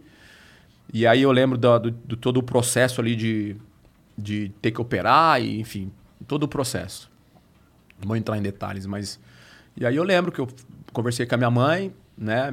Falei, vai ter que passar por isso, vamos passar... Vamos passar junto isso daí, firme e forte e tal. E aí eu fui falar com o médico. Falei com o médico quando ele decidiu operar. Tava eu, meu pai e a minha irmã. O médico conversou, falou que tinha que operar de urgência, falar que tinha que. Enfim, aí eu saí da sala junto com a minha mãe e falei, falei com a minha mãe, vamos embora, vamos passar por isso juntos, né? E aí, antes de eu chegar na recepção do consultório, o médico pediu para me chamar. E a menina falou, seu Denilson, tudo bem? Eu falei, "Tu- é. O, o doutor Macedo quer falar com você. Aí eu falei, puta, não é aquilo que ele falou, né? Tipo, é pior do que ele falou, né? E aí eu voltei pra sala, mas já voltei assustado e tal. Ele falou, senta aí e tal, tudo bem? Eu falei, ah, doutor, pô, tô meio sem saber o que fazer e tal, né, cara? Eu nunca vivi isso, é a primeira vez. Ele falou, pô, fica tranquilo tal, a gente vai... A gente tem experiência nisso, a gente vai fazer assim, assado, tal, vai ficar tudo bem tal, pá, pá, pá, pá. Mas eu queria te pedir uma coisa, eu percebi que você é o provedor, o centro das atenções e tal, e, porra, te acompanho, pô, sou teu fã, te acompanho e tal, não sei o que, você é um cara muito alegre, né, divertido. Perde isso não, cara. O médico te falou isso. Perde isso não, ele falou assim pra mim, perde isso não, isso vai, isso vai ajudar a, recu- a recuperar sua mãe. Porque eu tenho vários exemplos das pessoas, as pessoas que estão em volta se abatem e tal, que é natural, mas não perde isso não, cara. Perto da sua mãe, você, porra, continua esse cara, porque vai ajudar na recuperação da sua mãe. Aí, a partir desse momento, eu falei, mano, eu sou, eu sou assim, tá ligado? Eu não vou mudar meu jeito de ser. E aí, graças a Deus, hoje eu tenho minha mãe em vida.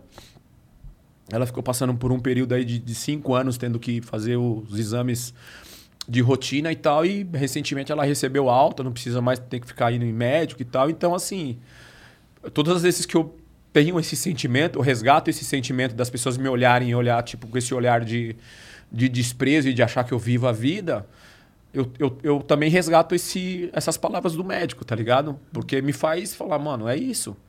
Então eu não vou mudar mais o meu jeito de ser. Eu, sou- eu sou um cara alegre, graças a Deus sou um cara alegre, tenho os meus perrengues e eu lembro muito.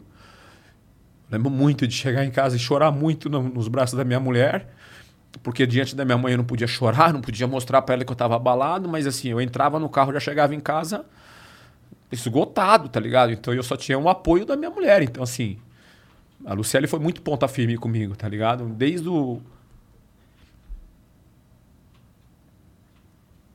Desde o do, do diagnóstico, quando eu liguei pra minha esposa, eu tava vindo da Band na época. E aí minha irmã me ligou, me falou do diagnóstico, aí desliguei o telefone e liguei pra minha mulher. Minha mulher foi muito foda, minha mulher é foda. Como é que tu conheceu a Luciele? Cara, ela foi muito pica comigo. Nunca vi tão forte, tá ligado? Ela sempre foi muito forte, muito. Eu aprendi uma, eu tenho um lado forte hoje porque eu aprendi com ela isso, assim. Ela, cara, ela não sei nem te explicar, cara.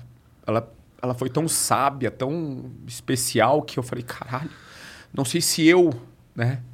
Não sei se eu teria tido essa esse comportamento, tá ligado? Essa força. essa força. Então ela ficou o tempo inteiro, cara, firme do meu lado, assim. Não vi uma vez ela, sabe, enfraquecer. E aí, cara, eu conheci, bom, como conheci minha mulher. Eu lembro que quando eu cheguei em casa, ela falou assim, ela só me abraçou e falou assim: "Bora, pô. Bora, vamos passar por isso aí, pô. A gente escolhe a forma que a gente quer passar isso. A gente quer passar isso mal, porque já é uma parada foda, ou a gente quer passar isso bem, mano, forte. Vambora. Eu falei, caralho, é isso, tá ligado? Eu não vou passar isso, né, mal, porque o bagulho já é foda. Então vamos passar isso, É. tentar passar isso da melhor forma possível. E eu tenho certeza que ajudou muito minha mãe nessa recuperação. Então ela foi muito pica, minha mulher comigo, nesse ponto. Em todos os pontos, mas nesse especial, porque quando toca a saúde, né? Você, às vezes você conhece a pessoa nesse, né? Nesse momento. E eu conheci a Luciele, cara, do nada, mano. Eu não era nem o tipo da mina que eu gostava de sair, tá ligado? Eu era pss, das ideias, né, mano? Mas Deus eu é saía foda, com cara. outras minas, com outro estilo, com outro, outro perfil, enfim. E aí é isso. E, e mais uma vez, cara, numa. num, num dos cultos em casa, é, Deus colocou no meu caminho e eu lembro o pastor falando também que Deus ia colocar uma mulher assim, assim, assado. E que quando eu conhecesse, eu ia sentir isso. Aí ele falou, meio que descreveu assim mais ou menos como é que era e e antes da Luciela eu conheci uma pessoa e também me apaixonei, achei que era. Falei, puta, é essa? Caralho, pastor. Caralho, pastor. achei o bebê, pastor. Aí o pastor, calma, papai, né? Eu acho que não é essa aí não. tô zoando, tô zoando. pastor, calma, caralho, não é essa aí não, mano. Calma. Mentira, o pastor não falou nada. pastor, o pastor Toninho, um beijo. O pastor Toninho só falava assim, vamos, filho, vamos orar. E aí, enfim, passei um, um período com, com ela e tal, aí largo, não era e tal, aí logo depois eu falei, mano, vida louca, eu sou vida louca, não dá, mano. Achei que era, não era, tio, eu tava serião, pô, mal, primeira vez que eu fico serião assim, a Vera mesmo, responsa e só perrengue, eu falei, não, não é essa aí não, tio. Aí morreu, eu falei, não quero mais, eu vou voar, vou voar, continuar voando, e tava da hora voando, eu vou continuar voando. Aí do nada, mano, porra, conheci, a Luciele separou de um relacionamento que ela tinha já de muitos anos. Aí um casal de amigos. É, tá foda. Aí o casal de, um casal de amigos, o Gabriel, que é um ex-jogador chamado Gabriel Gubela, com a Fabiana Alvarez. São, enfim, meus amigos de muito tempo. A Fabiana é muito amiga da Luciele. Pô, aí numa resenha eu falei, mano, tô, preciso achar alguém, mano. Não dá mais não, caralho. Ficar nessa vida aí não. Preciso achar alguém, preciso trocar ideia. Mano, preciso ter filho, casar, caralho. Porra, tá foda. Ela virou pra mim e falou assim, mano, tem uma mina que tá vivendo o mesmo momento que você, viu, mano? Eu vou agilizar um encontro aí, pá. Eu falei, é mesmo? É quem que é? Luciele de Camargo. Eu falei, caralho. Irmã do Zezé e do Luciano? É, eu falei, caralho, puta currículo da porra. Eu falei, cara, é essa? Eu falei, puta currículo do caralho, Fabiana. É ela mesmo? É, tá no Rio, caralho, tá na mesma fase, pá, não sei o Mary redeemed a $50,000 cash prize playing Chumba Casino this year. I was only playing for fun, so winning this was a dream come true. Chumba Casino is America's number one social casino experience. It's serious fun. With over 80 casino style games to choose from, you too could win life changing amounts of cash. Be like Mary. Log on to chumbacasino.com and give them a whirl. That's chumbacasino.com. No purchase necessary, void or prohibited by law. 18 plus. Terms and conditions apply. See website for details. The voice in the preceding commercial was not the actual voice of a winner. Eu falei, tá, demorou, eu não vou entrar muito em detalhes. Porque, na verdade, eu vi a Luciele uma vez, a primeira vez que eu vi a Luciele, uma das primeiras vezes, foi em Campos do Jordão, numa feijoada caras. Na época que tinha feijoada caras. E aí eu vi, ela namorava na época, e eu, porra, é uma, porra, é uma pretinha da hora, tá ligado? Falei, mano, que pretinha da hora, né, mano? Fiquei na minha, tava carreira solo, eu falei, mano, que. Aí ela falou, não, mano, nem, nem vai, mano, séria, namora, é sério. O cara falou, mano, hum, só prazer, Denilson, Luciele, Luciele, Denilson, o resto deixa nós desenrola. Mas tá louco, falei, morreu o assunto, aí morreu o assunto aí. Aí depois vendo só por internet, não sei o quê, eu lembro de uns, puta, como é é o nome do site, caralho? Luciele fez um ensaio sensual num site, no Paparazzo. Luciele fez um ensaio num site Paparazzo e eu tava na Espanha, não sei onde eu tava na época, acho que tava na Espanha. E aí eu, eu, porra, salvei as fotos todas dela, mano. Salvei todas as fotos dela. Salvei tudo, tinha porra, a, a, a tela ali, como é que fala? A gente fala? O, Papel de parede. é que você deixa ali, onde você liga o computador já Papel de papel, parede, papel de é. parede, tá, era a foto dela, o caralho, eu tava, mano. Falei, é essa, eu tava focado. Aí descobri que a irmã Zezé de Camargo e Luciano, e falei, mano, puta currículo, é ela. É ela, vou pegar, vou meter o pé, peguei a irmã do Zezé e do Luciano, peguei a irmã do Zezé e do Luciano, ia ficar grande, tá ligado? Ia entrar no mundo meio global ali, artista, o caralho, ia ficar grande. Aí, mano, conheci a Luciele, aí, porra, um primeiro dia resenha morta, segundo dia resenha morta, ela, meu, nem aí, falei, caralho, esse meio, meio aí dela aí pra mim tá, mano, tá mexendo comigo, tá ligado? Porque eu era um cara, eu sempre fui um cara boa pinta, né, mano? Eu sempre conversei bem pra caralho, eu era um pretinho da hora, né, mano? Sou um pretinho da hora, né? E eu conversava bem, né, mano? Aí a fama ajudava, caralho, porque a fama quebra o primeiro passo, tá ligado? Isso é fato. A fama, ela quebra o primeiro passo. A fama quebra e a cachaça. As duas coisas. Ou Quem não tem você fama, bebe, vai na vai na cachaça. cachaça, então você fica corajoso pra caralho. E o famoso, você tá ali, uma hora aparece um barato. Aí eu falei, uma hora ela vai dar uma brecha. Dava brecha porra nenhuma, porque ela também era famosa, né, mano? Que Eu tinha esquecido desse bagulho. ela também era. Então aí ficou os dois. Voltou ali- pro zero a Ficou zero. os dois ali no 0 a 0 Aí resenha pra lá, resenha pra cá, e papapá, e pô, foi desenrolando. Aí, pô, troca telefone aqui, Nextel, na época. Caraca, Lembra? Nextel, Nextel, ela- pá, troca com Nextel, troca com pá, não sei o que, MSN, mensagem. Aí eu concentrava no MSN, aí no dia seguinte era, pô, bom dia, aí começamos, mano. E ela morava no Rio. Aí ela, numa das vindas dela pra São Paulo, a gente acabou ficando, e aí, pô, começou, mano. Aí ela ficou. Acho que uns sete, seis, sete meses pra mais, mano. Ela não queria me assumir, fio. Eu falei, mas por que essa menina não quer me Mas assumir? tu era o cara que queria Eu assumir? que. Você é louco, mano. Já queria jogar na rede logo. Falei, mano, joga, divulga que nós tá junto, cara. Que da hora, mano. Famoso, irmão do Zezé, caralho, do Luciano. Porra, divulga essa porra, velho. E ela não, mano. Não- tipo, ela não queria. é, ela não queria me, me assumir. Por quê? Jogador de futebol, aquela resenha que todo mundo já sabe, né, mano? Mulherengo pra caralho. Não tá mentindo, era pra caralho. Mas, mano, eu tava num momento. E ela não queria assumir, mano. Ela não queria assumir. Tava tal, aí- querendo largar a carreira Queria- solo e É. começar a brincar Aí em eu dupla. comecei realmente a. A gente começou realmente a pegar, ficar um negócio sério. Aí quando a imprensa ficou sabendo, foi porque eu fui- levei ela no casamento do Caio Ribeiro. No casamento do Caio Ribeiro, eu falei pra ela, eu falei, ó, o Caio Ribeiro, parceiro, irmão meu, que eu joguei com o Caio Ribeiro desde, enfim, dos 16 anos lá no São Paulo. Então a gente tem amizade de muitos anos. Aí eu falei, o Caio Ribeiro vai casar, pô, convidou e falei, ó, a chance é muito grande de ter imprensa lá. Muito. Porque ele é conhecido, então a chance é muito grande de ter imprensa lá. Tá dentro? Quer ir? Tá, vou. Falei, então beleza. Então, fi, a beca, no estilo que o pai vai, pai vai grande. Vai, vai alta também. Ah, tá bom. Pô, pretinha da hora. Aí chegamos no casamento, pô, foto pra caralho. Aí começou o burburuzinho, né, meu? Denilson com o Luciele, Denilson com o Luciele, Denilson com o Luciele. Aí meio que a gente se assumiu ali, assim, ela mais do que eu, né? E aí, engraçado, cara. Eu tenho uma história muito engraçada com ela. Eu não terminei de contar a história do Murici, né? Não, mas vou- vou depois. Mas foda-se. é, já perdi a resenha. Aí, o- aí, aí o. A, a imprensa começou a descobrir o caralho, tal, tal, tal, tal, tal. E eu lembro quando eu falava do, do MSN? Às vezes eu tava na concentração e eu botava online, porque era online, ausente e. Ocupado. e ocupado, né? Tinha um é. Aí eu botava online, tá ligado? Aí brrr, vinha, mano, os corpos, bagulho, brrr, resenha, eu pá, na concentração, aí pão, não sei o quê. Aí eu comecei a namorar com ela, caralho, passou uns meses, um ano, caralho, tal, tal, tal. Aí um dia, numa resenha com ela, falei assim, "Ó, senta aí, tipo, eu vou ligar meu computador pra você ver. O MSN, que eu falava com você lá, que você fica falando aí que eu falava com você no MSN, não sei o quê. Eu vou ligar aqui, eu vou botar online aqui, você vai ver.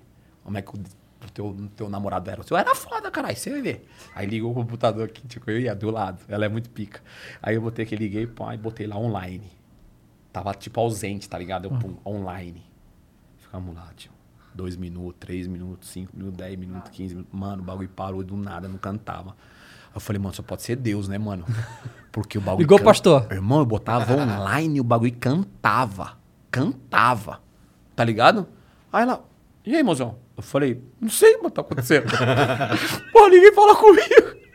Tá ligado? E aí, mano, eu falei, mano, é isso, cara. Tipo, eu já tô entrando numa outra fase. Numa outra fase. Aí a gente se engatou, cara. Já estamos já quase 14 já nessa batida. Dois filhos lindos, né? Todos puxaram a mim. Davi, a. Ih, São lindos, assim, são maravilhosos. E, cara do céu, é a melhor coisa. Se eu soubesse que, era tão bom assim ser pai, tá casado e Ser tá. pai é foda. Porque o nego fala, casamento é pica, casamento é foda. Porra, o meu é da hora.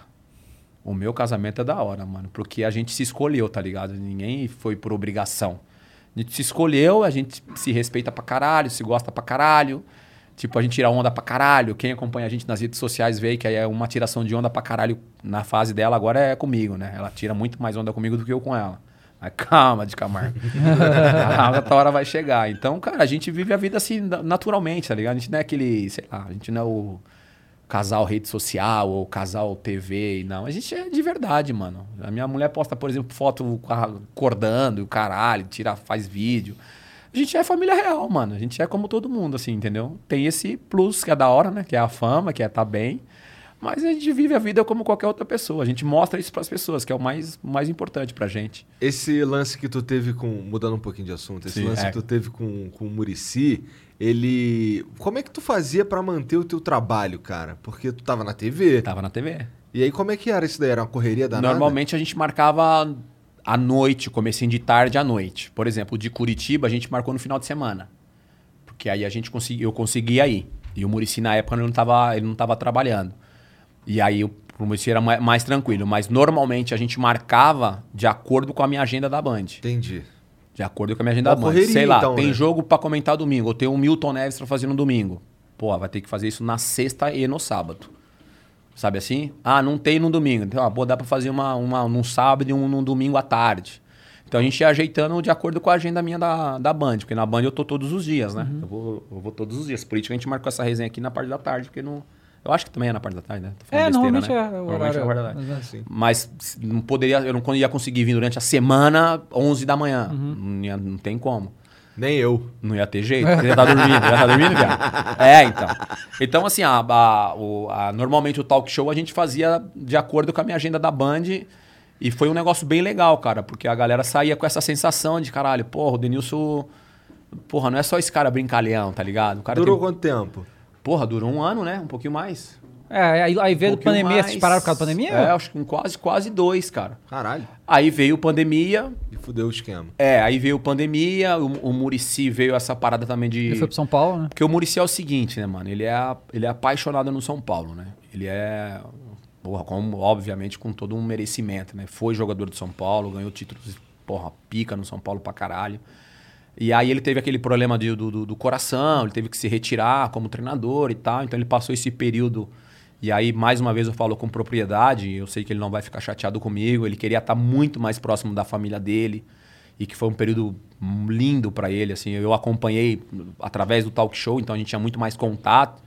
Eu acompanhei, sabe, todo o processo dele com a neta dele, com os filhos, com a filha, com a esposa. Então ele viveu um momento assim de, de que ele nunca tinha vivido, né? Porque o futebol não te dá esse tempo, né? Ainda mais treinador, né? O treinador vai pra sempre, né? Treinador não para a não carreira. né? para e, porra, é foda ser treinador. Você trabalha demais, trabalha demais. E o Muricy é um cara que se entrega em tudo que ele faz. Eu tenho prova do, do talk show. Ele se entregava mesmo, cara. Era bonito de ver. Me motivava pra caralho vê-lo. Não precisa falar. Só ver o comprometimento e o caralho te motiva. Tem coisas que você não. Você olha pro lado e você fala, puta, é isso, mano. Sabe? É isso. É, sei lá, uma analogia. Você vê olhar pro lado, ver seu companheiro andando em campo, você fala, ah, também vou andar. Ou você vê o cara dando a vida você fala, porra, peraí, vou dar a vida também. Então é, o Murici é isso. Então ele sempre deu a vida em tudo que ele se propôs a fazer. Comentarista, dava a vida, se comprometia e tal. Como treinador, nem se fala. E agora na função de gerente, lá de diretor, também tá fazendo isso. E aí eu tô muito feliz por ele mesmo, assim. Óbvio que eu queria tá continua, é, ter continuado com o talk show, com ele, o caralho. Mas o cara tá num momento maneiro Mas, também. porra, ele tá feliz pra caralho. E eu torço muito, mas muito, ele sabe disso. Eu torço muito pela felicidade dele. Sei que a família dele também tá feliz com a escolha dele, né? Porque a família também sabia que futebol é a vida dele, tá ligado? Então ele tá nesse, nesse meio do futebol ali, gerenciando, se se pode dizer assim, o extra-campo, que é uma experiência também nova pra ele, né? Que ele sempre teve ali tomando as decisões Aham. de escalar, de tirar e tal. Agora não. Agora ele, porra, o, o Rogério, não- hoje ele escala, ele não pode falar porra nenhuma. Né? Deve Mas ser. eu acho que. Pô, ele não pode mostrar que ele eu não fala, acho, não, mano, que ele fala, filha da. Mano, esse não, tio, certeza. Do jeito que ele é todo. Ele não vai, não Cara, vai expor isso, mas com Quer certeza dizer, ele o pensa. Muricy foi São Paulo inteiro, né? Eu lembro do, do tricampeonato, né? E era uma época que eu tava acompanhando muito futebol, tipo, tanto quanto agora. E, e eu, eu admirava, sempre admirei muito o Muricy justamente por essa coisa que ele sempre ia puto pras entrevistas, que é trabalho, que não sei o que tal. Eu achava isso foda, sabe? é? Eu achava isso demais, porque é, é- era É. muito isso. O técnico tem uma responsabilidade muito grande, Tem, né? E cara. tudo nas costas dele, muita pressão. Aí esse ano, né? Quando o São Paulo ganhou o Campeonato Paulista, ver o Muricy lá emocionado por ter ganhado o Campeonato Paulista, depois de. Cara, tão vitorioso que, tipo, teve tudo. É. Pra ver como é que ele ama o São A- Paulo. aquela né? emoção, aquela É. emoção descreve muito o que é o Murici com o São Paulo, que é essa relação do Murici com o São Paulo. Você lembrou bem dessa reação? Eu lembro, a gente divulgou, mostrou lá Uhum. na, na Band, você vê o, o- que é uma parada, né, de verdade, né? Que é um sentimento de verdade ali, né? Um alívio, um porque ele viveu São Paulo pra caralho, né? Ele ganhou tudo. Por onde ele, o Murici, na verdade, ele é querido por onde ele passou, né? E isso é. Nem, nem todos os treinadores conseguem ter É. esse respeito de todos os torcedores e, e dos clubes que ele passou trabalhando. Por quê? Porque o Murici é muito verdadeiro, mano. O Murici é preto no branco, velho. Com ele não tem conversa torta. Com ele não tem. O lance lá da, da. que a gente conta muito no talk show, a parte dele, quando ele fala do, do Ricardo Teixeira ter convidado ele para ser treinador da seleção e tal. Tá Quando- Fluminense, era? quando ele viu que tinha algo, tipo, que não combinava, que acho que ele queria, acho que o Ricardo queria que ele pedisse demissão logo já do Fluminense, tipo, fez a reunião agora, liga lá e pede demissão. Ele sentiu meio que incomodado e falou, mano, sabe o que, tio? Não, não vou pedir demissão, cara. Vou ficar no Fluminense. E tipo, foda-se a seleção, aí. tá ligado? É. Não foda-se a seleção, foda-se o Ricardo Teixeira, tá ligado? Foda-se, mano, né? não é você que vai, tipo, tomar a decisão por mim. É. Não vou, mano, sair do Fluminense. E ficou no Fluminense, mano. Então ele sempre foi muito assim, né, mano, de verdade. Ele, com ele não tem papo ô, torto, conversa torta. Conversa dele não foi. Maneiro. É, ele Só sempre. de raiva. É, ele falou, mano, não, essa decisão que tem uma sou eu, caralho. Tá tipo. Ah, então não vou, mano. Não vou sair do Fluminense. Ponto. É, quantos treinadores meteram assim, não vou pra seleção brasileira não, É, irmão. ent- Vou ficar no Fluminense. Fluminense. É, então, tipo, aí ele falando no talk show que aí o Diguinho, sabe, o Diguinho, o Diguinho chegou pra ele na, no, no vestiário e falou, mano, por que, que você não aceitou a seleção? O caralho. Aí o Muricy fala, pô. O Muricy fala assim, não, porque eu falei que ia te convocar e os caras não iam. eu falei pro Ricardo Teixeira que ia te convocar, e os caras falaram, não, Diguinho não. Eu falei, aí eu falei, não, então eu não vou pra seleção, não. que é isso, que é isso que é o que é o, o- a diferença do talk show, tá ligado? Que ele conta essas histórias de uma forma um humor meio negro ali, como o Muricy tem, que ele é meio turrão e tal. Cara, e a galera racha o bico. E aí, pô, e aí, Denilson? Aí eu venho com a história da minha mãe, tá ligado? Aí, tipo, fala, caralho. Aí eu venho com a história que eu, porra, que eu tive que parar de jogar. E aí eu venho com uma outra história de também de Completa- um superação bagulho e tal. Aí você vai indo. Então as pessoas iam lá pra, tipo, rir comigo pra caralho. E aí acabavam se emocionando comigo das- da, da, da- da minha história de vida e, se e, e rindo com, com o Murici. E aí as pessoas saíam com isso, tá ligado? De falar, puta, mano, eu vim aqui, tipo, pra. Né? E porque tem uma imagem do Murici mais serião, mais tal, mas porra. E o Murici, as histórias do Murici, por mais que do jeito que ele conta acaba sendo engraçada, mas é um puta aprendizado, mano de, de, mano, se eu correr pelo certo, tá ligado? Por mais que naquele momento, tipo, a decisão que ele tomou de não ser treinador da seleção, pode ser que naquele momento ele fala, caralho, abri mão, mas é o certo a fazer. E aí o tempo mostrou pra ele que foi o certo a fazer. Tá ligado? Porque ele entrou pra história também do Fluminense. Então, tipo assim, ele falou, caralho, é isso. Então ele vai te mostrando que por mais que naquele momento você fala, não, mano, né? Caralho, tô, falando, tô fazendo merda, né, mano? Tô...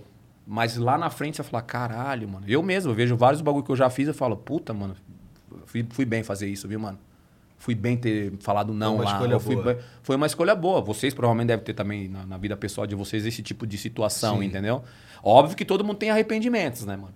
Eu, eu, por exemplo, tenho um arrependimento por, quando, quando as pessoas me falam, ah, tem um arrependimento? Quando eu fui pro, pra França, por exemplo, eu, eu, eu, eu tava bem, tava jogando bem, aí fui pra França. E aí joguei bem na França. E aí eu, eu, eu terminei de jogar lá no Bordeaux, joguei no Bordeaux na França. Aí acabou o contrato, o time tinha ido pra Liga dos Campeões tal, um puta campeonato legal com o Ricardo Gomes, treinador. Um beijo, Ricardo Gomes. Sangue bom pra caralho. Aí ele é puto comigo até hoje comigo. Porque ele falou, mano, você vai virar ídolo aqui, caralho. Fica. Falei, mano, mas, tio, os caras te querem, os caras me, me ofereceram uma renovação. Eu ia ganhar um pouquinho a mais, não muito mais, mas eu ia ganhar um pouquinho a mais. Não tava ruim, tá? Tava bom.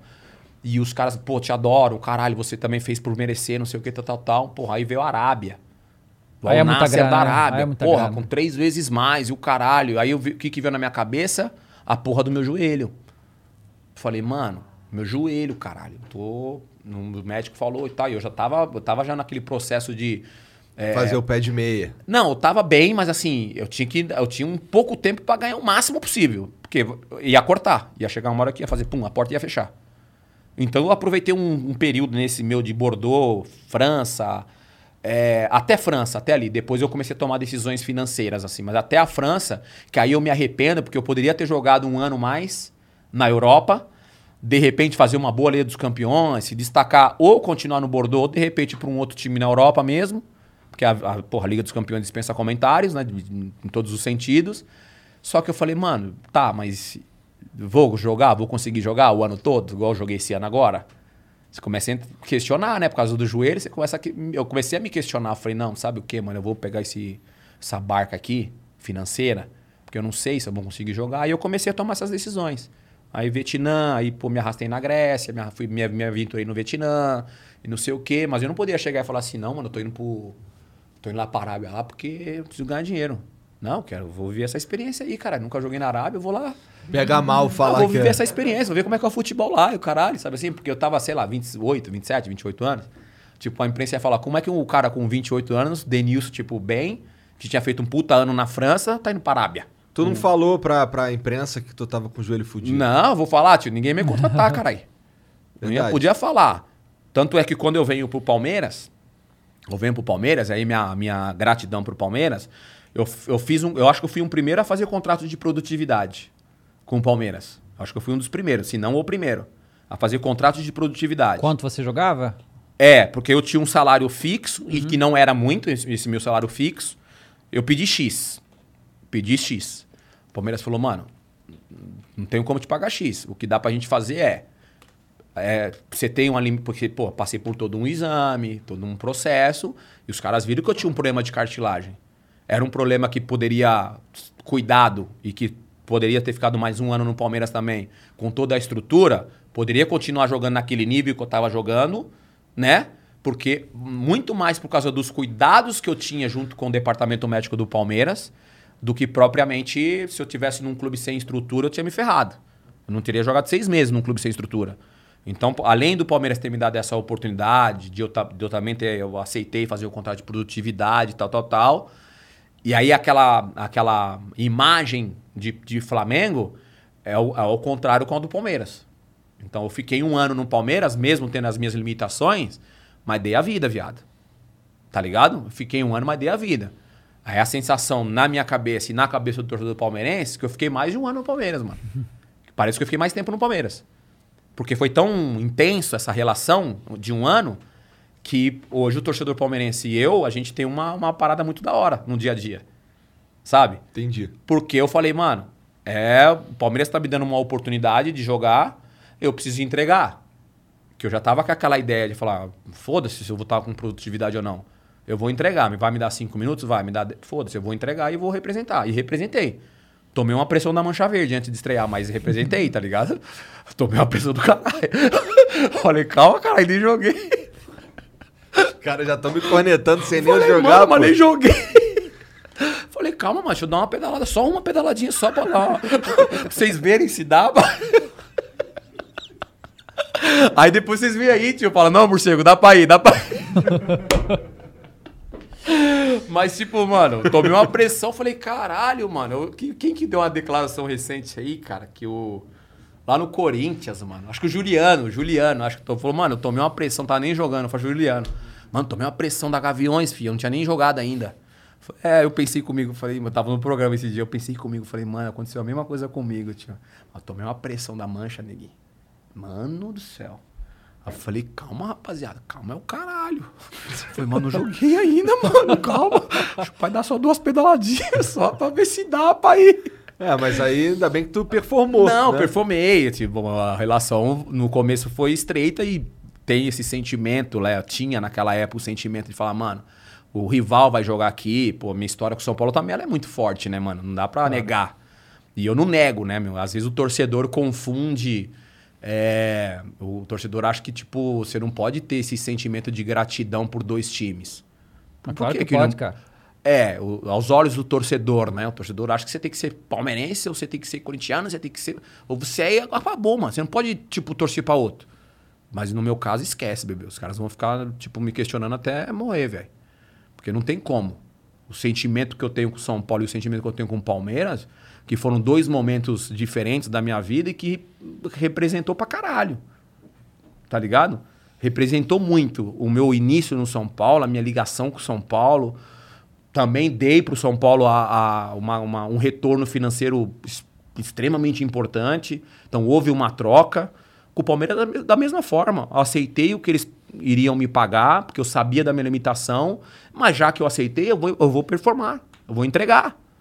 E entreguei um ano e hoje a minha relação com, a, com, com Mancha, com o torcedor palmeirense, enfim, pelo menos no meu dia a dia, é, é- é surreal, assim. Surreal. Às vezes eu tento me colocar assim na balança, porque aí o torcedor também tem essa, né? Tipo, caralho, hoje eu tô, porra, tô São Paulino pra caralho. Caralho, puta, hoje eu tô palmeirense pra caralho. Hoje eu tô. Não, hoje tá tudo bem, hoje tá tudo certo. E às vezes, às vezes, pelas redes sociais também, às vezes eu vejo uma manifestação do torcedor palmeirense pica pra caralho. E às vezes eu vejo do torcedor São Paulino pica pra caralho. Aí eu falo, puta, que da hora. Tá ligado? Que da hora. Aí sempre tem o. o- sempre tem um asterisco ali, né? Que tipo, o cara que te critica e tal, mas isso aí não. O meu Instagram, as minhas redes sociais são abertas, assim. Eu não, não ligo pra quem me critica ou não. Às vezes eu até olho e falo, hum, o cara tem razão, hein, mano. Tá ligado? Às vezes olhei uma crítica e falo, porra, mano. Ou sei lá, porra, você falou uma parada hoje no programa lá que. Aí fala, caralho, mano. Verdade, né, mano? Às vezes o programa é tão rápido, é tão dinâmico, que você tem 30 segundos pra Sim. falar e às vezes você não consegue expressar da, da, da maneira que deveria ter sido expressado e tal. Aí você, aí você vê uma- um comentário no Instagram, num tom de crítica, mas você fala, puta, mano, pode crer, mano. Só que não deu tempo, tá ligado? Aí eu tento, às vezes, até me redimir no dia seguinte, né? De uma outra forma, quando a gente. eu- vou tentando seguir, porque também a crítica também faz você enxergar e perceber algumas coisas, entendeu? Eu não sou daqueles que que recebe uma crítica de um torcedor ou da, da audiência, por exemplo, e faz vista grossa. Não, mano, eu. Quando é, tipo, esculachando, porque tem essa também, né? Esculachando pra caralho, xingando pra caralho, e você fala, mano. Né? aí não dá pra É, levar não em é, É, tem que porque tem isso pra caralho, né? Claro. Pô, te xinga pra caralho, você faz, você passa batido. Mas tem outros que você olha e você fala, pô, Vacilei. sei lá, porra, tu foi infeliz pra caralho, hein, Denilson? Porra, tu falou não sei o que, tal, tal, tal, de fulano de tal, não sei o que, você fala, porra, pode crer, né, mano? Eu fui, é, eu fui mal mesmo, tá ligado? É, realmente, eu, porra, eu falei ali. Entendeu? Então eu, eu vivi- Essa daí ajuda, né? essa ajuda. Você fala, porra, pode crer, mano. O cara pode usar ali uma- uns palavreados e tal, mas você, ó, você vê o contexto, você analisar o contexto do que o cara falou, do que o cara te criticou, às vezes você fala, puta, é verdade, mano. E às vezes eu respondo esse tipo de gente. Falo, mano, posso falar, tio? Você tem- Vacilei. É, É, tipo, é. posso falar, mano? Você tá isso aí certo, é, tá caralho. certo. Eu errei, viado. Amanhã, tipo, amanhã é outra fita, mas eu errei. Você tem razão no que você escreveu aí, no que você falou aí. Cara, e o São Paulo hoje? Você acompanha de perto, Sim. né? Claro. É, esse, a saída do Crespo aí e a vinda do Rogério. O que, que você achou disso? E aí, o que, que você achou? Eu achei que, que, que é um. Eu acho sempre que é um erro tirar o, trocar os treinadores assim no meio do, do processo, no meio do e a campeonato. chegada do Rogério Senna, você gostou? Gostei, porque aí não tá no Não Flamengo. tá no Flamengo, cara. Você não gostava do Rogério Senna no Flamengo? É, não bateu, não. Mas também porque o não. Renato Gaúcho saiu do Grêmio ou porque você já não gostava quando o Renato estava no Grêmio? Não, já não gostava mesmo antes. Eu É? achava. Eu, eu não entendia por que, que certos jogadores não jogavam juntos, por exemplo. Eu Como acho. o Gabigol e, e Pedro? E com o Renato Gaúcho você entende porque os dois não jogam juntos. Não, porra. Não, é, não são. Vai, tio, responde o bagulho que eu tô te perguntando, caralho. Eu não, responde tudo. Não, olha só. Eu, eu- tenho essa resposta. Não, Não, o tenho- problema não, é- não era esse, não. Assim, eu acho que é, o Rogério fez algumas coisas interessantes, tipo o Diego ali de volante e tal, o que não é nenhuma coisa inimaginável. O Ilharão de zagueiro. Isso eu não gostei, cara. Mas jogou pra caralho, Não um sei, jogador. eu prefiro de volante, pô. O, Willian, o Di... Mano, você tá, você tá vendo como é que você tá errado, tio, no pô, bagulho? o Diego e o Arão, não, tu o que é amigo do Rogério Eu gostei Ceni, de algumas porra. coisas do Rogério Senna. Ele botou o Diego, Diego, de volante. isso. Bem. E o Arão o de Diego volante, jogou bem. O Di- O Diego jogou bem pra Claro, caralho. E o o Arão de zagueiro não jogou bem pra caralho? Rogério Senna. Mas ele, pra mim, era melhor volante. Sabe? E- mas eu- o que eu acho é que era assim, o Rogério, eu acho que ele. Eu, eu não sei, cara, o segundo É tempo, que eu, sou, ele mexia. joguei com ele, eu tenho que defender. Não, parceiro. ele mexia no time e a coisa desandava. Era, era sempre É. assim.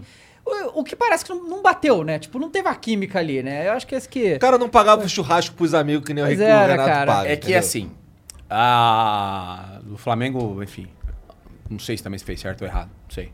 Só que os resultados estão aí, o cara foi campeão brasileiro. Uhum. Então tem que valorizar alguma coisa de certo ele fez lá. Deixou um Sim. título brasileiro Ou, lá como ou, treinador. ou o São Paulo que entregou. Não, ele deixou um título brasileiro lá, mano. Tem que ter um, os caras têm seu mérito. Sim, claro. O Rogério tem um mérito, então a gente tem que também ser justo. Agora, no São Paulo, a saída do Crespo, é que antigamente a gente tava muito mais próximo no dia a dia ali, né, mano? A gente sabia e tal. Hoje a gente não vê treino, a gente vê. Mano, muito difícil. Então a gente tem que imaginar que. Imaginar que isso tá acontecendo. É. Entendeu? Aí, quando você vê manifestação do torcedor São Paulino, no- com, com o Crespo, por exemplo, no, no jogo de, do- de ontem, os caras gritando o nome dele, no jogo contra o Ceará, que foi a- Ontem também gritaram o nome dele? Gritaram Contra o o nome Corinthians? dele, é. E quando fizeram o jogo do Ceará também, gritaram Aham. lá Crespo, Crespo e tal, tal. O, o, o torcedor tem um, é um termômetro. E o torcedor é um termômetro. E muitas vezes o torcedor está muito mais dentro do clube do que nós, nós jornalistas. Enfim, nós que trabalhamos com o Uhum. esporte, né? Na comunicação do esporte. Então eu levo em consideração esse sentimento do torcedor, tá ligado? Por que, que o torcedor tá gritando Crespo, Crespo, Crespo? Tendo, tipo, um dos maiores E- ídolos da história de São Paulo, Tá ligado? que o maior então, ali, tipo, né? O que, que aconteceu lá dentro? Aí você vê é, o empresário do Benítez, que aí Uhum. discordo frontalmente, discordo frontalmente, porque a gente até falou aqui antes, ele jogou três jogos e 20 e poucos jogos. 29 jogos, eu acho que foi que o Benítez jogou, né, Ricardinho, que a gente falou antes, 29 acho que foi, né? Enfim, tem 30 jogos aí com o São Paulo, ele jogou três jogos 90 minutos. Então, Seguido, né? É, seguido, bem, bem lembrado. Como é que o empresário vai falar, mano, tem que botar meu jogador pra jogar? Mano, se o cara tá 30 jogos num bagulho e jogou três seguidos, tio, 90 minutos, o resto ele jogou 50 minutos. É. Então o empresário não tem, mano, desculpa. Desculpa. Aí eu me faz entender que é o jogador que tá enchendo o saco do empresário. Vai, eu não jogo, eu não jogo, eu não jogo. Eu tô falando que eu joguei bola, caralho. E eu fazia isso. Tô puto, caralho. Tô puto. O treinador me sacou, o treinador não sei o quê, pro empresário. Aí me faz entender o quê? O jogador chegar no empresa e falar, mano, tô puto, mano. Cresce me bota pra jogar, o cara tô bem, não sei o quê. Mano, tá bem, o treinador não tá achando que você tá bem, não, mano. É, se se bem. Sabe assim, você é bom tecnicamente pra caralho, mas pode ser que você não esteja entregando, hein, mano. Pensa assim. Aí o empresário vem a público e fala, ah, se não jogar, não sei o que, aí de repente o Crespo vai embora. Aí a gente pensa o quê? Pô, só porque o, presi- o treinador, o empresário do jogador pica, que ele é pica, tecnicamente, ele não tá entregando. Mas, porra, ele joga pra caralho, mano. Algum problema ele deve ter lá que não tem essa sequência. E aí manda o Crespo embora. Aí você vê, mano, o jogo contra o Ceará, por exemplo. Mano, você vê os caras numa pegada, mano. Os jogadores de São Paulo, numa, numa pegada, caralho. Você fala, porra, por que, que não jogou. Eu sempre falo, tá? Não é você perder o jogo, mano. É como você É perde a porra do jogo, mano. O torcedor corintiano hoje tá puto nas redes sociais, porque ontem o Corinthians jogou meio. meio parecia que tava jogando um amistoso, mano. E o São Paulo, pegada. Se fosse o jogo pegado pra cara, tal, tal, tal, o corintiano ia ficar puto? Ia ficar puto. Perdeu pro clássico, ia ficar puto. Mas caralho, mano, chutamos 10 bolas no gol, mano. Caralho, roubando não sei o quê, bababá. O torcedor fica com esse sentimento. Fica com aquele sentimento, fala assim, puta, mano, a gente podia ter ganhado o jogo. É. Tá ligado? Agora, quando vê um time que não dá um carrinho, não corre, não marca de longe, não sei o quê, aí perde o jogo, pior, que era o que tava acontecendo com o São Paulo. Então a culpa foi- Não era tem- de quem? não a tem culpa vontade, era- não tem entrega. Não sei se a culpa era do Crespo, tá ligado? Aí vem essa parada. Será que o Crespo também tava entregando pro jogador de relacionamento, de. Porque tem uma parada de comunicação também que eu acho que é importante no dia a dia. Será que o Crespo tinha essa comunicação? Né? Não tô falando longe de nacionalidade, tá? Longe mesmo, de verdade. Eu acho do caralho os estrangeiros trabalhando aqui, vencendo aqui, como aqui lá fora. Acho do caralho. Eu falo porque eu joguei fora do país e fui muito bem recebido fora do país. Então eu não sou contra zero. Ao contrário. Vem, mano, e vamos aprender com eles aqui também e tá tudo certo. Mas às vezes é, é- é- se dia a dia é, ele é importante. O que as pessoas questionam do Rogério. É, isso era muito questionado no Flamengo. Né? Aham. Esse dia a dia que as pessoas questionam. Ninguém questiona ele como treinador tipo pica. Eu acho ele pica como treinador. As ideias dele de jogo como treinador. Mas as pessoas criticam muito ele nesse trato aí do dia a dia. Mary redeemed a $50,000 cash prize playing Chumba Casino this year. I was only playing for fun, so winning this was a dream come true. Chumba Casino is America's number one social casino experience. It's serious fun. With over 80 casino style games to choose from, you too could win life changing amounts of cash. Be like Mary. Log on to chumbacasino.com and give them a whirl. That's chumbacasino.com. No purchase necessary, void or prohibited by law. 18 plus. Terms and conditions apply. See website for details. The voice in the preceding commercial was not the actual voice of a winner. Que tem prazo de validade. Hoje ele tá no São Paulo, que é a casa dele, mano. Então, se ele não vingar hoje no São Paulo, não vai acabar a carreira? Lógico que não, que não vai acabar a carreira. Mas é um desafio pro Rogério Ceni hoje. É um desafio. Olha o trabalho que ele fez no Fortaleza. Puta trabalho que fez. O Fortaleza tá dando sequência lá. Tá, tá jogando muito bem. Certeza que o Fortaleza tá dando sequência no que ele fez. Então ele tem os méritos dele. Agora, enfim, eu não conversei com ele e tal. Mas eu acho que ele tem que fazer esse exercício também, se ele acredita que, que, que o problema é o relacionamento, né, do dia a dia. Se for esse, se ele acredita que esse pode ser um dos problemas, porra, tenta corrigir, né, mano? Tenta ser um cara mais flexível, tenta É, ser um o que cara me mais- matava também Entendeu? era que depois que o Flamengo jogava um jogo mal ou perdia e tal, cara, ele ia na entrevista ele fritava o jogador, cara. Sabe? Ele É, isso criticava é o jogador. legal. Isso não é legal, Isso sabe? não é e não é legal. possível que ninguém falasse pra ele. Claro que ele sabe disso, então tem que parar de fazer essas É, porra. isso não é legal, que é o que, é o, que o Renato faz ao contrário. É, ao né? contrário, O exato. Renato faz ao contrário. Então, acho que se ele pensa, né? Isso, obviamente, né? A gente pensa dessa forma. Se ele pensa que esse pode ser um, um problema pra ele Uhum. e, e ele quer viver disso, pô, tenta melhorar isso, pô. Melhora esse- relacionamento com o cara. Faz esse exercício, tenta melhorar, se é o caso, né? Não sei se ele pensa dessa forma. Que seria interessante até perguntar pra ele. Uhum. É, né? exato. Ô, pô, Rogério, eh, você acha que. Não sei qual que vai. Ele, é- ele sempre foi um cara muito sincero e muito transparente também, mas enfim. Pelo menos é o que todo mundo fala, né, cara? Desse problema de, de relacionamento a longo prazo que ele tem ali no dia a dia. Se for isso, ele tem que corrigir isso, pô. Porque como treinador eu acho ele bom. A, a saída do Crespo tem uma, teve uma coisa curiosa, né? Que assim, ele voltou lá um dia e, tipo, todo mundo se despediu na boa e tal. Isso é muito raro de acontecer no futebol, né? Tem essa coisa assim, tirou foto com o Rogério, tá ligado? Ah, tô indo embora, mas tá tudo bem. É, tem um respeito aí É, também, né? Então, Eu acho que isso, eu acho, eu acho, eu vejo com bons olhos. Também. Eu acho um puta respeito o que o, nesse caso, né, específico, né? Esse fato dele cumprimentar ele lá, levar o, preside o presidente, trazer, pô, Rogério, Uhum. caralho, tá, tá, se despedir. Eu não tô discutindo aqui se o presidente fez certo ou não, de ter mandado o Crespo embora, mas esse gesto do presidente, se foi gesto do presidente em levar o Crespo lá e conhecer o Rogério e se despedir do Rogério pessoalmente, eu acho que ele, obviamente que ele conheceu o Rogério, e despedir dos companheiros lá dos, dos jogadores, eu acho que foi um gesto legal por parte do, do, do presidente. Sim. Vamos ver umas mensagens aí? Bora. Vixe, moiou, pai. Ah, deixa eu lembrar então, antes do Jean falar, todo mundo que tá assistindo aí, se inscreve aqui no canal do YouTube. Boa. Vamos subir aí, tentar É, ver, importante. porque tem muita gente que assiste e não tá inscrito. É página no Facebook também, Flow Esporte Clube, em todas as redes, tá? Bom, beleza. O Tijuana Ya mandou, salve, salve família. Denilson, como eram as festas do Ronaldo Fenômeno na Europa? Só no culto orando ti- todo dia? Ó, no cu, torando tudo. No culto orando No todo culto dia. Eu não fui em muitas festas no Ronaldo, na casa do Ronaldo. Eu fui. Quer ver? Festa? Eu não fui em muitas, não. 18, 19, deixa eu ver. eu não fui muita. Eu acho que foi uma. Eu fui acho que umas duas só, duas ou três só. Na casa do Ronaldo, que a gente ficava variando ali, né? A gente foi mudando. Entendi. Na casa do Ronaldo a gente ficava. A gente Na fez Espanha, só- no caso, né? Na Espanha, Espanha. na Espanha. Não, as- a festa na casa do Ronaldo era uma festa normal. Tinha, tipo, tinha homem, tinha mulher, tinha, enfim, tinha é, comida, tinha, enfim, uma festa normal, uma festa que ele já deve ter ido em alguma festa. É uma festa tranquila.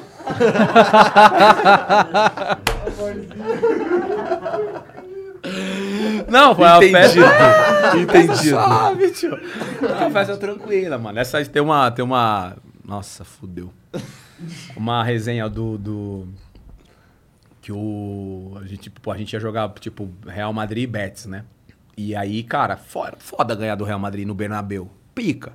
Aquele Real Madrid também. né? Porra, os Galácticos. Era Aham. foda ganhar do Real Madrid, assim. Era jogo foda de ganhar. Normalmente a gente saía de lá com três, dois, três. e Olha lá, a hora que não tomava três, final, eu voltava rindo ainda pra Sevilha. Porque os caras, mano, os caras passeavam e tal. A gente dava vida e, mano, é foda. A gente sofria pra caralho. Só que, mano, macaco velho, né, tio? Eu falei, mano, eu vou pra Madrid. Eu vou ter lá pô, vários brasileiros morando lá. Os amigos, o caralho e tal. O Real Madrid vai ganhar. A chance do Real Madrid ganhar é de 99%, tá ligado? Os caras vão fazer algum bagulho depois do jogo. Os brasileiros. Vão fazer algum, algum, vão fazer algum jantar. A gente ia jantar, tá ligado? Depois do jogo. Aí eu falei assim, aí eu falava pro treinador, eu falei, treinador, seguinte, pô, a gente vai fazer o jogo lá daqui uma semana, a gente vai jogar lá em Madrid e tal. Como você sabe, tem uns amigos brasileiros lá e tal. Eu queria só pedir autorização pra, pra poder ficar lá pra depois do jogo, né? Dormir lá em Madrid depois do jogo. Sevilha e Madrid é muito próximo. Um trem bala lá, você leva duas horas pra você chegar e tal. Então não é uma parada longe. Aí eu pedia pro treinador, tipo, com dias de antecedência, Pra não ficar com aquela sensação, tá ligado? De véspera do jogo ou do dia do jogo, você tomou ali três, aí você chegar no vestiário e falar, ô professor, pô, eu posso ficar aí, tá ligado? Porra, não faz sentido, né, cara? Sente a porra da derrota, né, mano? Eu sempre senti muita derrota. E às vezes ficava até puta, às vezes, dentro do vestiário, ou que às vezes eu sentia que os caras, às vezes, não tava nem aí porque perdeu, tá ligado? Eu ficava, o bagulho ficava remoendo, mano.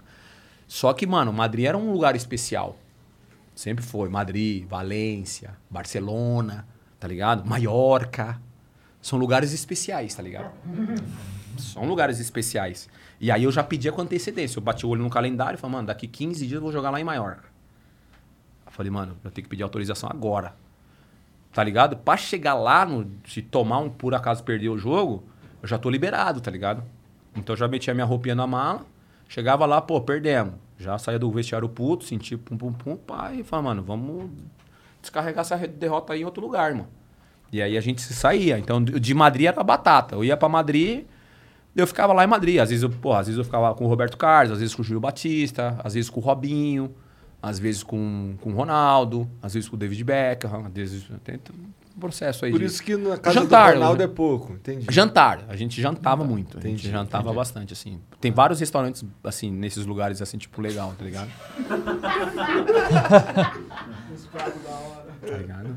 Bom, o Ale Salvador mandou aqui. Salve, salve família. Denilson, parabéns pela sua trajetória, dentro e fora do campo. Se o pessoal tá falando do Dale Green hoje, eu que sou mais velho lembro daquelas propagandas iradas da Nike. A do aeroporto, a da jaula, a do Brasil versus Portugal. Como foi fazer essas gravações? Como é é o Abraço. nome dele? Ale Salvador. Ale Salvador, um abraço pra você, mano. É... Cara, todas as propagandas que eu fiz, é, primeiro eu sempre me entreguei muito, assim, pra marca, né? Eu sempre... é, é, porque por algum motivo a marca tá me convidando pra ser ali o garoto propaganda deles. Tem um motivo, né? Ninguém, enfim, tenta linkar sportbet.io com vocês ou comigo por, por nada, né? É óbvio que é essa troca entre as marcas e a imagem e tudo mais. É, ele citou aí alguns, alguns que eu fiz, por exemplo, com a Nike. Eu fiz um com a Nike que foi do antes de a gente ir para a Copa do Mundo 98, que foi do aeroporto, que para mim foi o mais pica. Que para mim foi o mais, foi o mais, eu acho que o mais cansativo, mas foi o mais pica assim, que participa praticamente todos os jogadores que Ah, não é que fazia uns pro- umas propagandas e dessa, esse do né? aeroporto é foda. E, todos tipo, eu e a minha parte era, tipo, sair driblando uma galera naquela esteira, tá ligado? Aham. A esteira rodando e eu tinha que pegar a bola e sair driblando os caras dentro da esteira, chapelar os caras, mano, numa esteira. Sem mano, efeito especial, era você mesmo. Era eu mesmo. Então era uma parada, tipo, sei lá, isso aqui, meio metro, sei lá. E uns caras, então, tinha que fazer um zigue-zague, dar um chap... Mano, é muito louco. Tem, tem aí na, no- na internet, depois vocês olham aí. E, e foi trabalhoso fazer, porque, tipo. E aí no final do, do- dessa, dessa, do- dessa minha, enfim, dos dribles e tal, tinha o carrinho das malas, tá ligado? E no carrinho da ma- das malas tem um vão, né? Tem um vãozinho. Então tinha que no finalzinho, tipo, dar um chapéu no cara, a bola meio que pingar e eu que, meio que chapar a bola dentro desse quadrado. Aí eu acho que, não sei se era o Ronaldo ou o Romário que recebia a bola, assim, com a sequência, acho que era, acho que era o Romário. O Ronaldo, enfim, não lembro. Que aí um, outro- um outro jogador pegava a bola e aí fazia a, a- a parada dele, assim. Então, porra, esse processo de fazer essa daí foi. Parece fácil ali, né? Mas, porra, eu- foi bem complicado. Porque quando eu, quando eu acertava, alguém tinha errado.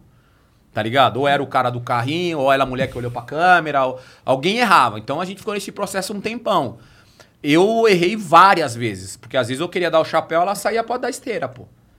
Pai, vamos voltar tudo de novo, caralho. Então, comercial, quando você grava um comercial que você vê 30 segundos na TV, geralmente o cara demorou duas horas, dois dias pra gravar. Tem duas diárias pra você gravar.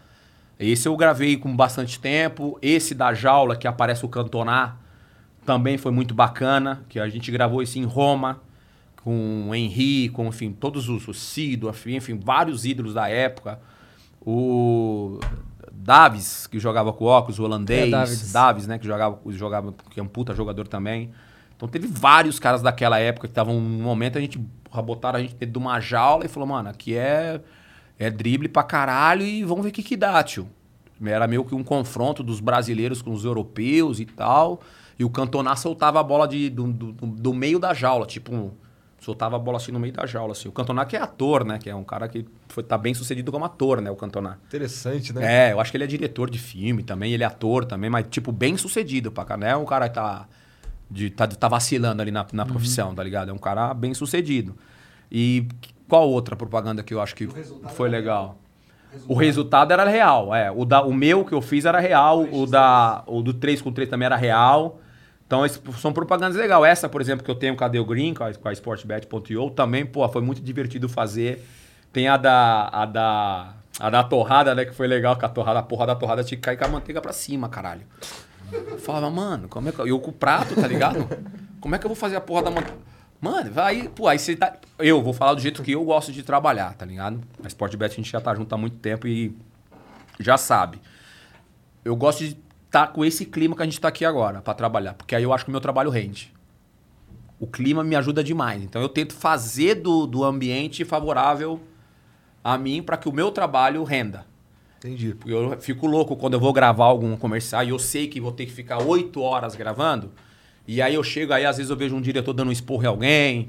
E aí uma maquiagem fica meio pá, meio puta. não sei. Aí eu já começo a falar, mano, o ambiente não tá. E aí parece que parece que o 8 vira 16, tá ligado? Parece que o negócio começa a ficar mais arrastado. Então, tipo, os meus que eu fiz até hoje, Esse da, da SportBest.io, a gente gravou três dias, né? Dois, três dias, não foi? E foram uns três dias assim, tipo. Pelo menos o meu sentimento. né? Não, mas tanto é que o resultado foi do caralho o resultado. Eu acho muito bacana. E as crianças estão me chamando do o, o tio do Del Green. Lembra do tio da Suquita? Agora eu sou o tio, do Del Green. As crianças, sabe o tio do Del Green? Eu falei, é, sou eu. Del Green! é, tio, é. O tio do Del Green. As crianças, o tio do Del Green. Maneiro. Então eu gosto de, mano, quando me chamam pra fazer alguma coisa, obviamente que tem todo um. Com, com um escritório lá com experiência, a gente faz também um levantamento da, da marca, né? Porque para ver Claro. se vale a pena linkar a minha imagem com a marca.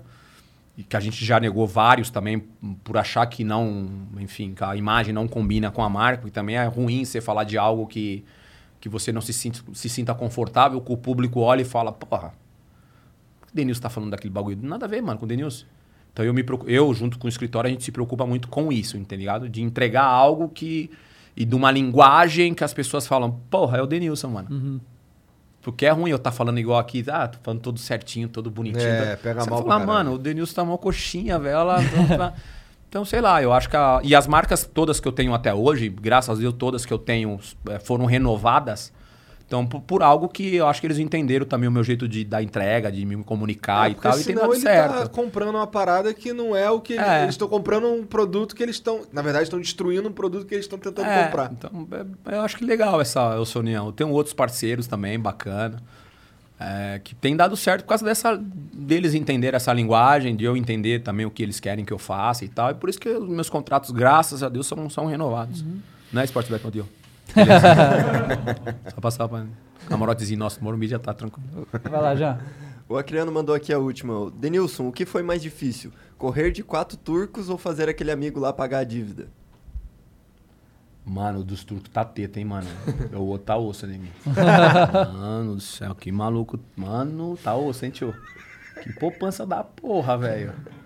Não, é assim, ó, dos, dos turcos já, os dos turcos já era, né, mano? Mas quem que fez essa pergunta? O Acriano. Acriano. Mas ele não tá lá no, no- na fazenda? Olha ele ali, ó. Veio aqui ver. Ah, você que fez, o aí. do Acre? É o menino do Acre. Beijo pro Acre. Não, a história do, do, do, do- do artista, ela é, mano, a história do artista ela é surreal, né, mano? É aquele que você fala, mano, isso não é normal, tio. Isso não pode ser normal, um cara te dever e, mano, e dormir tranquilo, mano. Isso não é normal. Isso não pode ser normal, mano. Você tá louco, tio. Eu peguei um café na Band hoje lá, mano. Aí, pô, puxei a carteira, eu tava sem, sem dinheiro, mano. Aí eu falei pra tia, calma aí, quanto é que é? Ela falou, seis reais. Eu falei, caralho, seis reais o café com leite, mano. Falei, calma aí, mano, eu vou, só vou aqui no caixa eletrônico aqui, tem um caixa eletrônico aí. Falei, eu vou aqui tirar, eu não vou pagar seis reais um cartão, né? Calma, aguenta aí. Eu já saí, já fiquei, mano, preocupado, caralho. Falei, mano, pera, eu preciso pagar o café ali, mano, seis reais, tio. Mas não, né, Mas mano? vagabundo não tá, não Você tá louco, mano. é. Mano, você não tá ligado. A história é. é foda, porque, mano, você, você, você acredita na lei, a lei foi feita, tá ligado? Mas, né, mano, não, não por completo, né? Porque eu ainda não vi nada, né, bebê? E nós tá falando de umas picanhas aí com uma, umas gorduras, mano, umas gordurinhas da hora, tá ligado? Mas, tipo, o cara vive a vida normal, né, mano? Tipo, Impressionante. Tá por aí, Impressionante. normal e tá lindo pra ele, né, mano? Mas tem cara que tem esse. Eu acho que tem gente que tem esse perfil, né? De, de achar que o certo é o errado. E a gente vive muito o mundo do, do, de achar que o errado é o certo e tá tudo bem. E não é, mano. Não tá tudo bem, mano. Tá tudo errado. Então, tipo, o cara me deve, o cara não me pagou ainda. A gente tentou fazer um acordo agora, que é legal falar isso, porque por- lá por parte da, da- da- por parte dele lá, divulgaram que tinha feito um acordo comigo, que tava pagando e tá tudo certo. É, parar com as penhoras do show. Parar porra nenhuma, filho. É, cantou, o bagulho vai, tá- vai, vai, vai cantar lá na porta também. Vai chegar o oficial de justiça. Mano, o bagulho tá louco. Porque não tem conversa. Aí eu fazer um acordo, abrir mão de uma picanha. Você não tá ligado na picanha, mano. A picanha acho que era desse tamanho aqui, mano, a gordura dela. Abrir mão de uma picanha que eu falei, mano, pelo amor de Aí Deus, não, mano. né? Faz do jeito que você quiser, bebê. Você quer me dar 10, mano? Me dá 10. Você quer me dar. Faz do jeito que quiser. Não, mas não é. é quanto você quer me pagar, mano? Quero pagar X. Tá bom, mano. Aí eu recebo X, mano. Mas vamos, só, só não, não quero mais meu nome com o seu, bebê. Não é dupla sertaneja, eu sou carreira solo, bebê. Eu não quero nada. Tá bom? Tá, não, tá tudo certo. Vamos tá. Pô, aí. Meu jurídico foi lá, bateu o barato bonitinho, do jeito que não sei o quê. Cadê o barato, tio? Caralho, ainda assim. Tá ligado, mano? Aí você fala, mano, peraí, tio. O que que tá acontecendo, bebê? Então, mano, vai ficar nessa aí. O oficial de justiça batendo, dando dor de cabeça e, e ele vivendo a vida aí normal como ele tá vivendo. É Simples assim, não tem, tem segredo. A, a verdade é que ele deve e eu quero receber. É. Esse. Essa Cara, é a tu- resenha. Tu, tu assina pra nós aqui umas camisas? Essas 15 assino. É. Pô, cara. Cara, muito obrigado, hein? Muito obrigado, Denilson. Foi da hora. Foi da hora A demais. ideia era ficar uma hora só. Então, ainda bem que tu ficou mais, ó. Quer dizer Ah, que foi da hora. tranquilo. Olha aí. Tá pertinho. Pertinho. Não, tranquilo. Já vou direto pro jogo aberto. Eu vou direto pra Band, tio. amanhã tem programa. Cara, obrigado demais por vir aí. E, porra, foi foda demais trocar essa ideia contigo, cara. hora, foi divertido. Final do mês que vem tem o meu, hein? Opa. Porra, podcast. maneiro, maneiro. Você vai, maneiro. é, vai transmitir Show. onde? Ah, cara, no meu canal no YouTube, né? No YouTube Denilson mesmo. Show. Já faz, já se inscreve aí. Já se inscreve Isso. lá. Que é É, Denilson resenha- Show o canal? Denilson Show, é. E nas É. outras redes, tá como? Tudo é Denilson Show. Moleza, então. Cara, Você usa mais essa- o quê? Instagram? Eu uso Instagram e, e Twitter pra caralho, né? Facebook também a gente usa, mas Twitter e Instagram a gente usa bastante. E o canal no YouTube, na verdade, a gente tava com esse projeto do YouTube já há muito tempo. Aí a gente conseguiu fazer na pandemia, teve a pandemia, a gente acabou lançando. Só que aí essa parada de trocar ideia em loco e tal, que é o que eu gosto de fazer, do jeito que a gente tá fazendo aqui, não tinha como. E aí deu uma parada, a gente vai abastecendo com alguns conteúdos lá, mas bem devagar. O negócio do podcast também tava para antes, mas mesmo esquema. Eu gosto dessa parada do. Eu acho que eu trabalho melhor assim, a resenha, olhando na. Eu acho que isso flui mais. É, é. Eu acho muito legal isso. Eu tenho uma experiência lá da- do, do programa de fazer online. Bacana, pra caralho, mas eu acho que o, o in-loco é muito Ah, é, melhor perde e tal. muito, e com aí o- certeza. Com certeza. a gente segurou o podcast e tal, e agora que tá flexibilizando, e eu acho que mais pro final do mês vai estar mais flexibilizado ainda. Aí a gente vai dar o pontapé aí no podcast deles, o show Legal, Chico cara. Garcia. Já tem nome? Estamos pensando em fazer podcast do Denilson Show com o Chico Garcia. Entendi. O, Por por o Robin, extenso, o né? Robin. Entendi. O Robin Chico Garcia. Eu sou Batman. Tu é o Batman. Mas a ideia é lá pro final do, do, do mês que vem a gente já tá, já tá com isso funcionando, se Maneiro. Deus quiser. Já vai se inscrevendo no Já canal. se inscreve lá, o canal É. Denilson Show. Segue o Denilson em tudo quanto é rede aí, que é Denilson Show em tudo. E É. é, isso. A gente tem bastante seguidores, né? Mais ou menos. Quanto? No? No YouTube. 330 300. ainda. Tá bom, tinha muito conteúdo, tá bom, né? Mas, né, pai, você dá aquela Mas tá, força né? pra nós. É, né, mano? pode né? ajudar. É, né? tinha um cara que fala, me faz sorrir que eu te faço sorrir, É. né, mano? Quer rir, tem que fazer rir, né? tem que fazer Quer rir. tem que fazer rir. Valeu, obrigado, cara. Obrigado. Ô, vocês Obrigado que a todos assistiram aí, obrigado pela moral aí de vocês aí nessa tarde. Vai rolar o. VTzinho da Tribe agora. Vai rolar o. VTzinho da Vai rolar o Tribe. vídeo da Tribe. Justin Bieber, valeu, Justin Bieber. Se vê. Tchau. Quer aprender a programar e só pagar por isso quando estiver trabalhando? Aqui na Tribe você pode. E o melhor, de qualquer lugar do Brasil. Nós somos uma escola que te apoia na formação, na conexão com o mercado de tecnologia e muito mais. Na Tribe, a sua conquista é a nossa conquista. Acesse tribe.com.br e faça parte do nosso processo seletivo.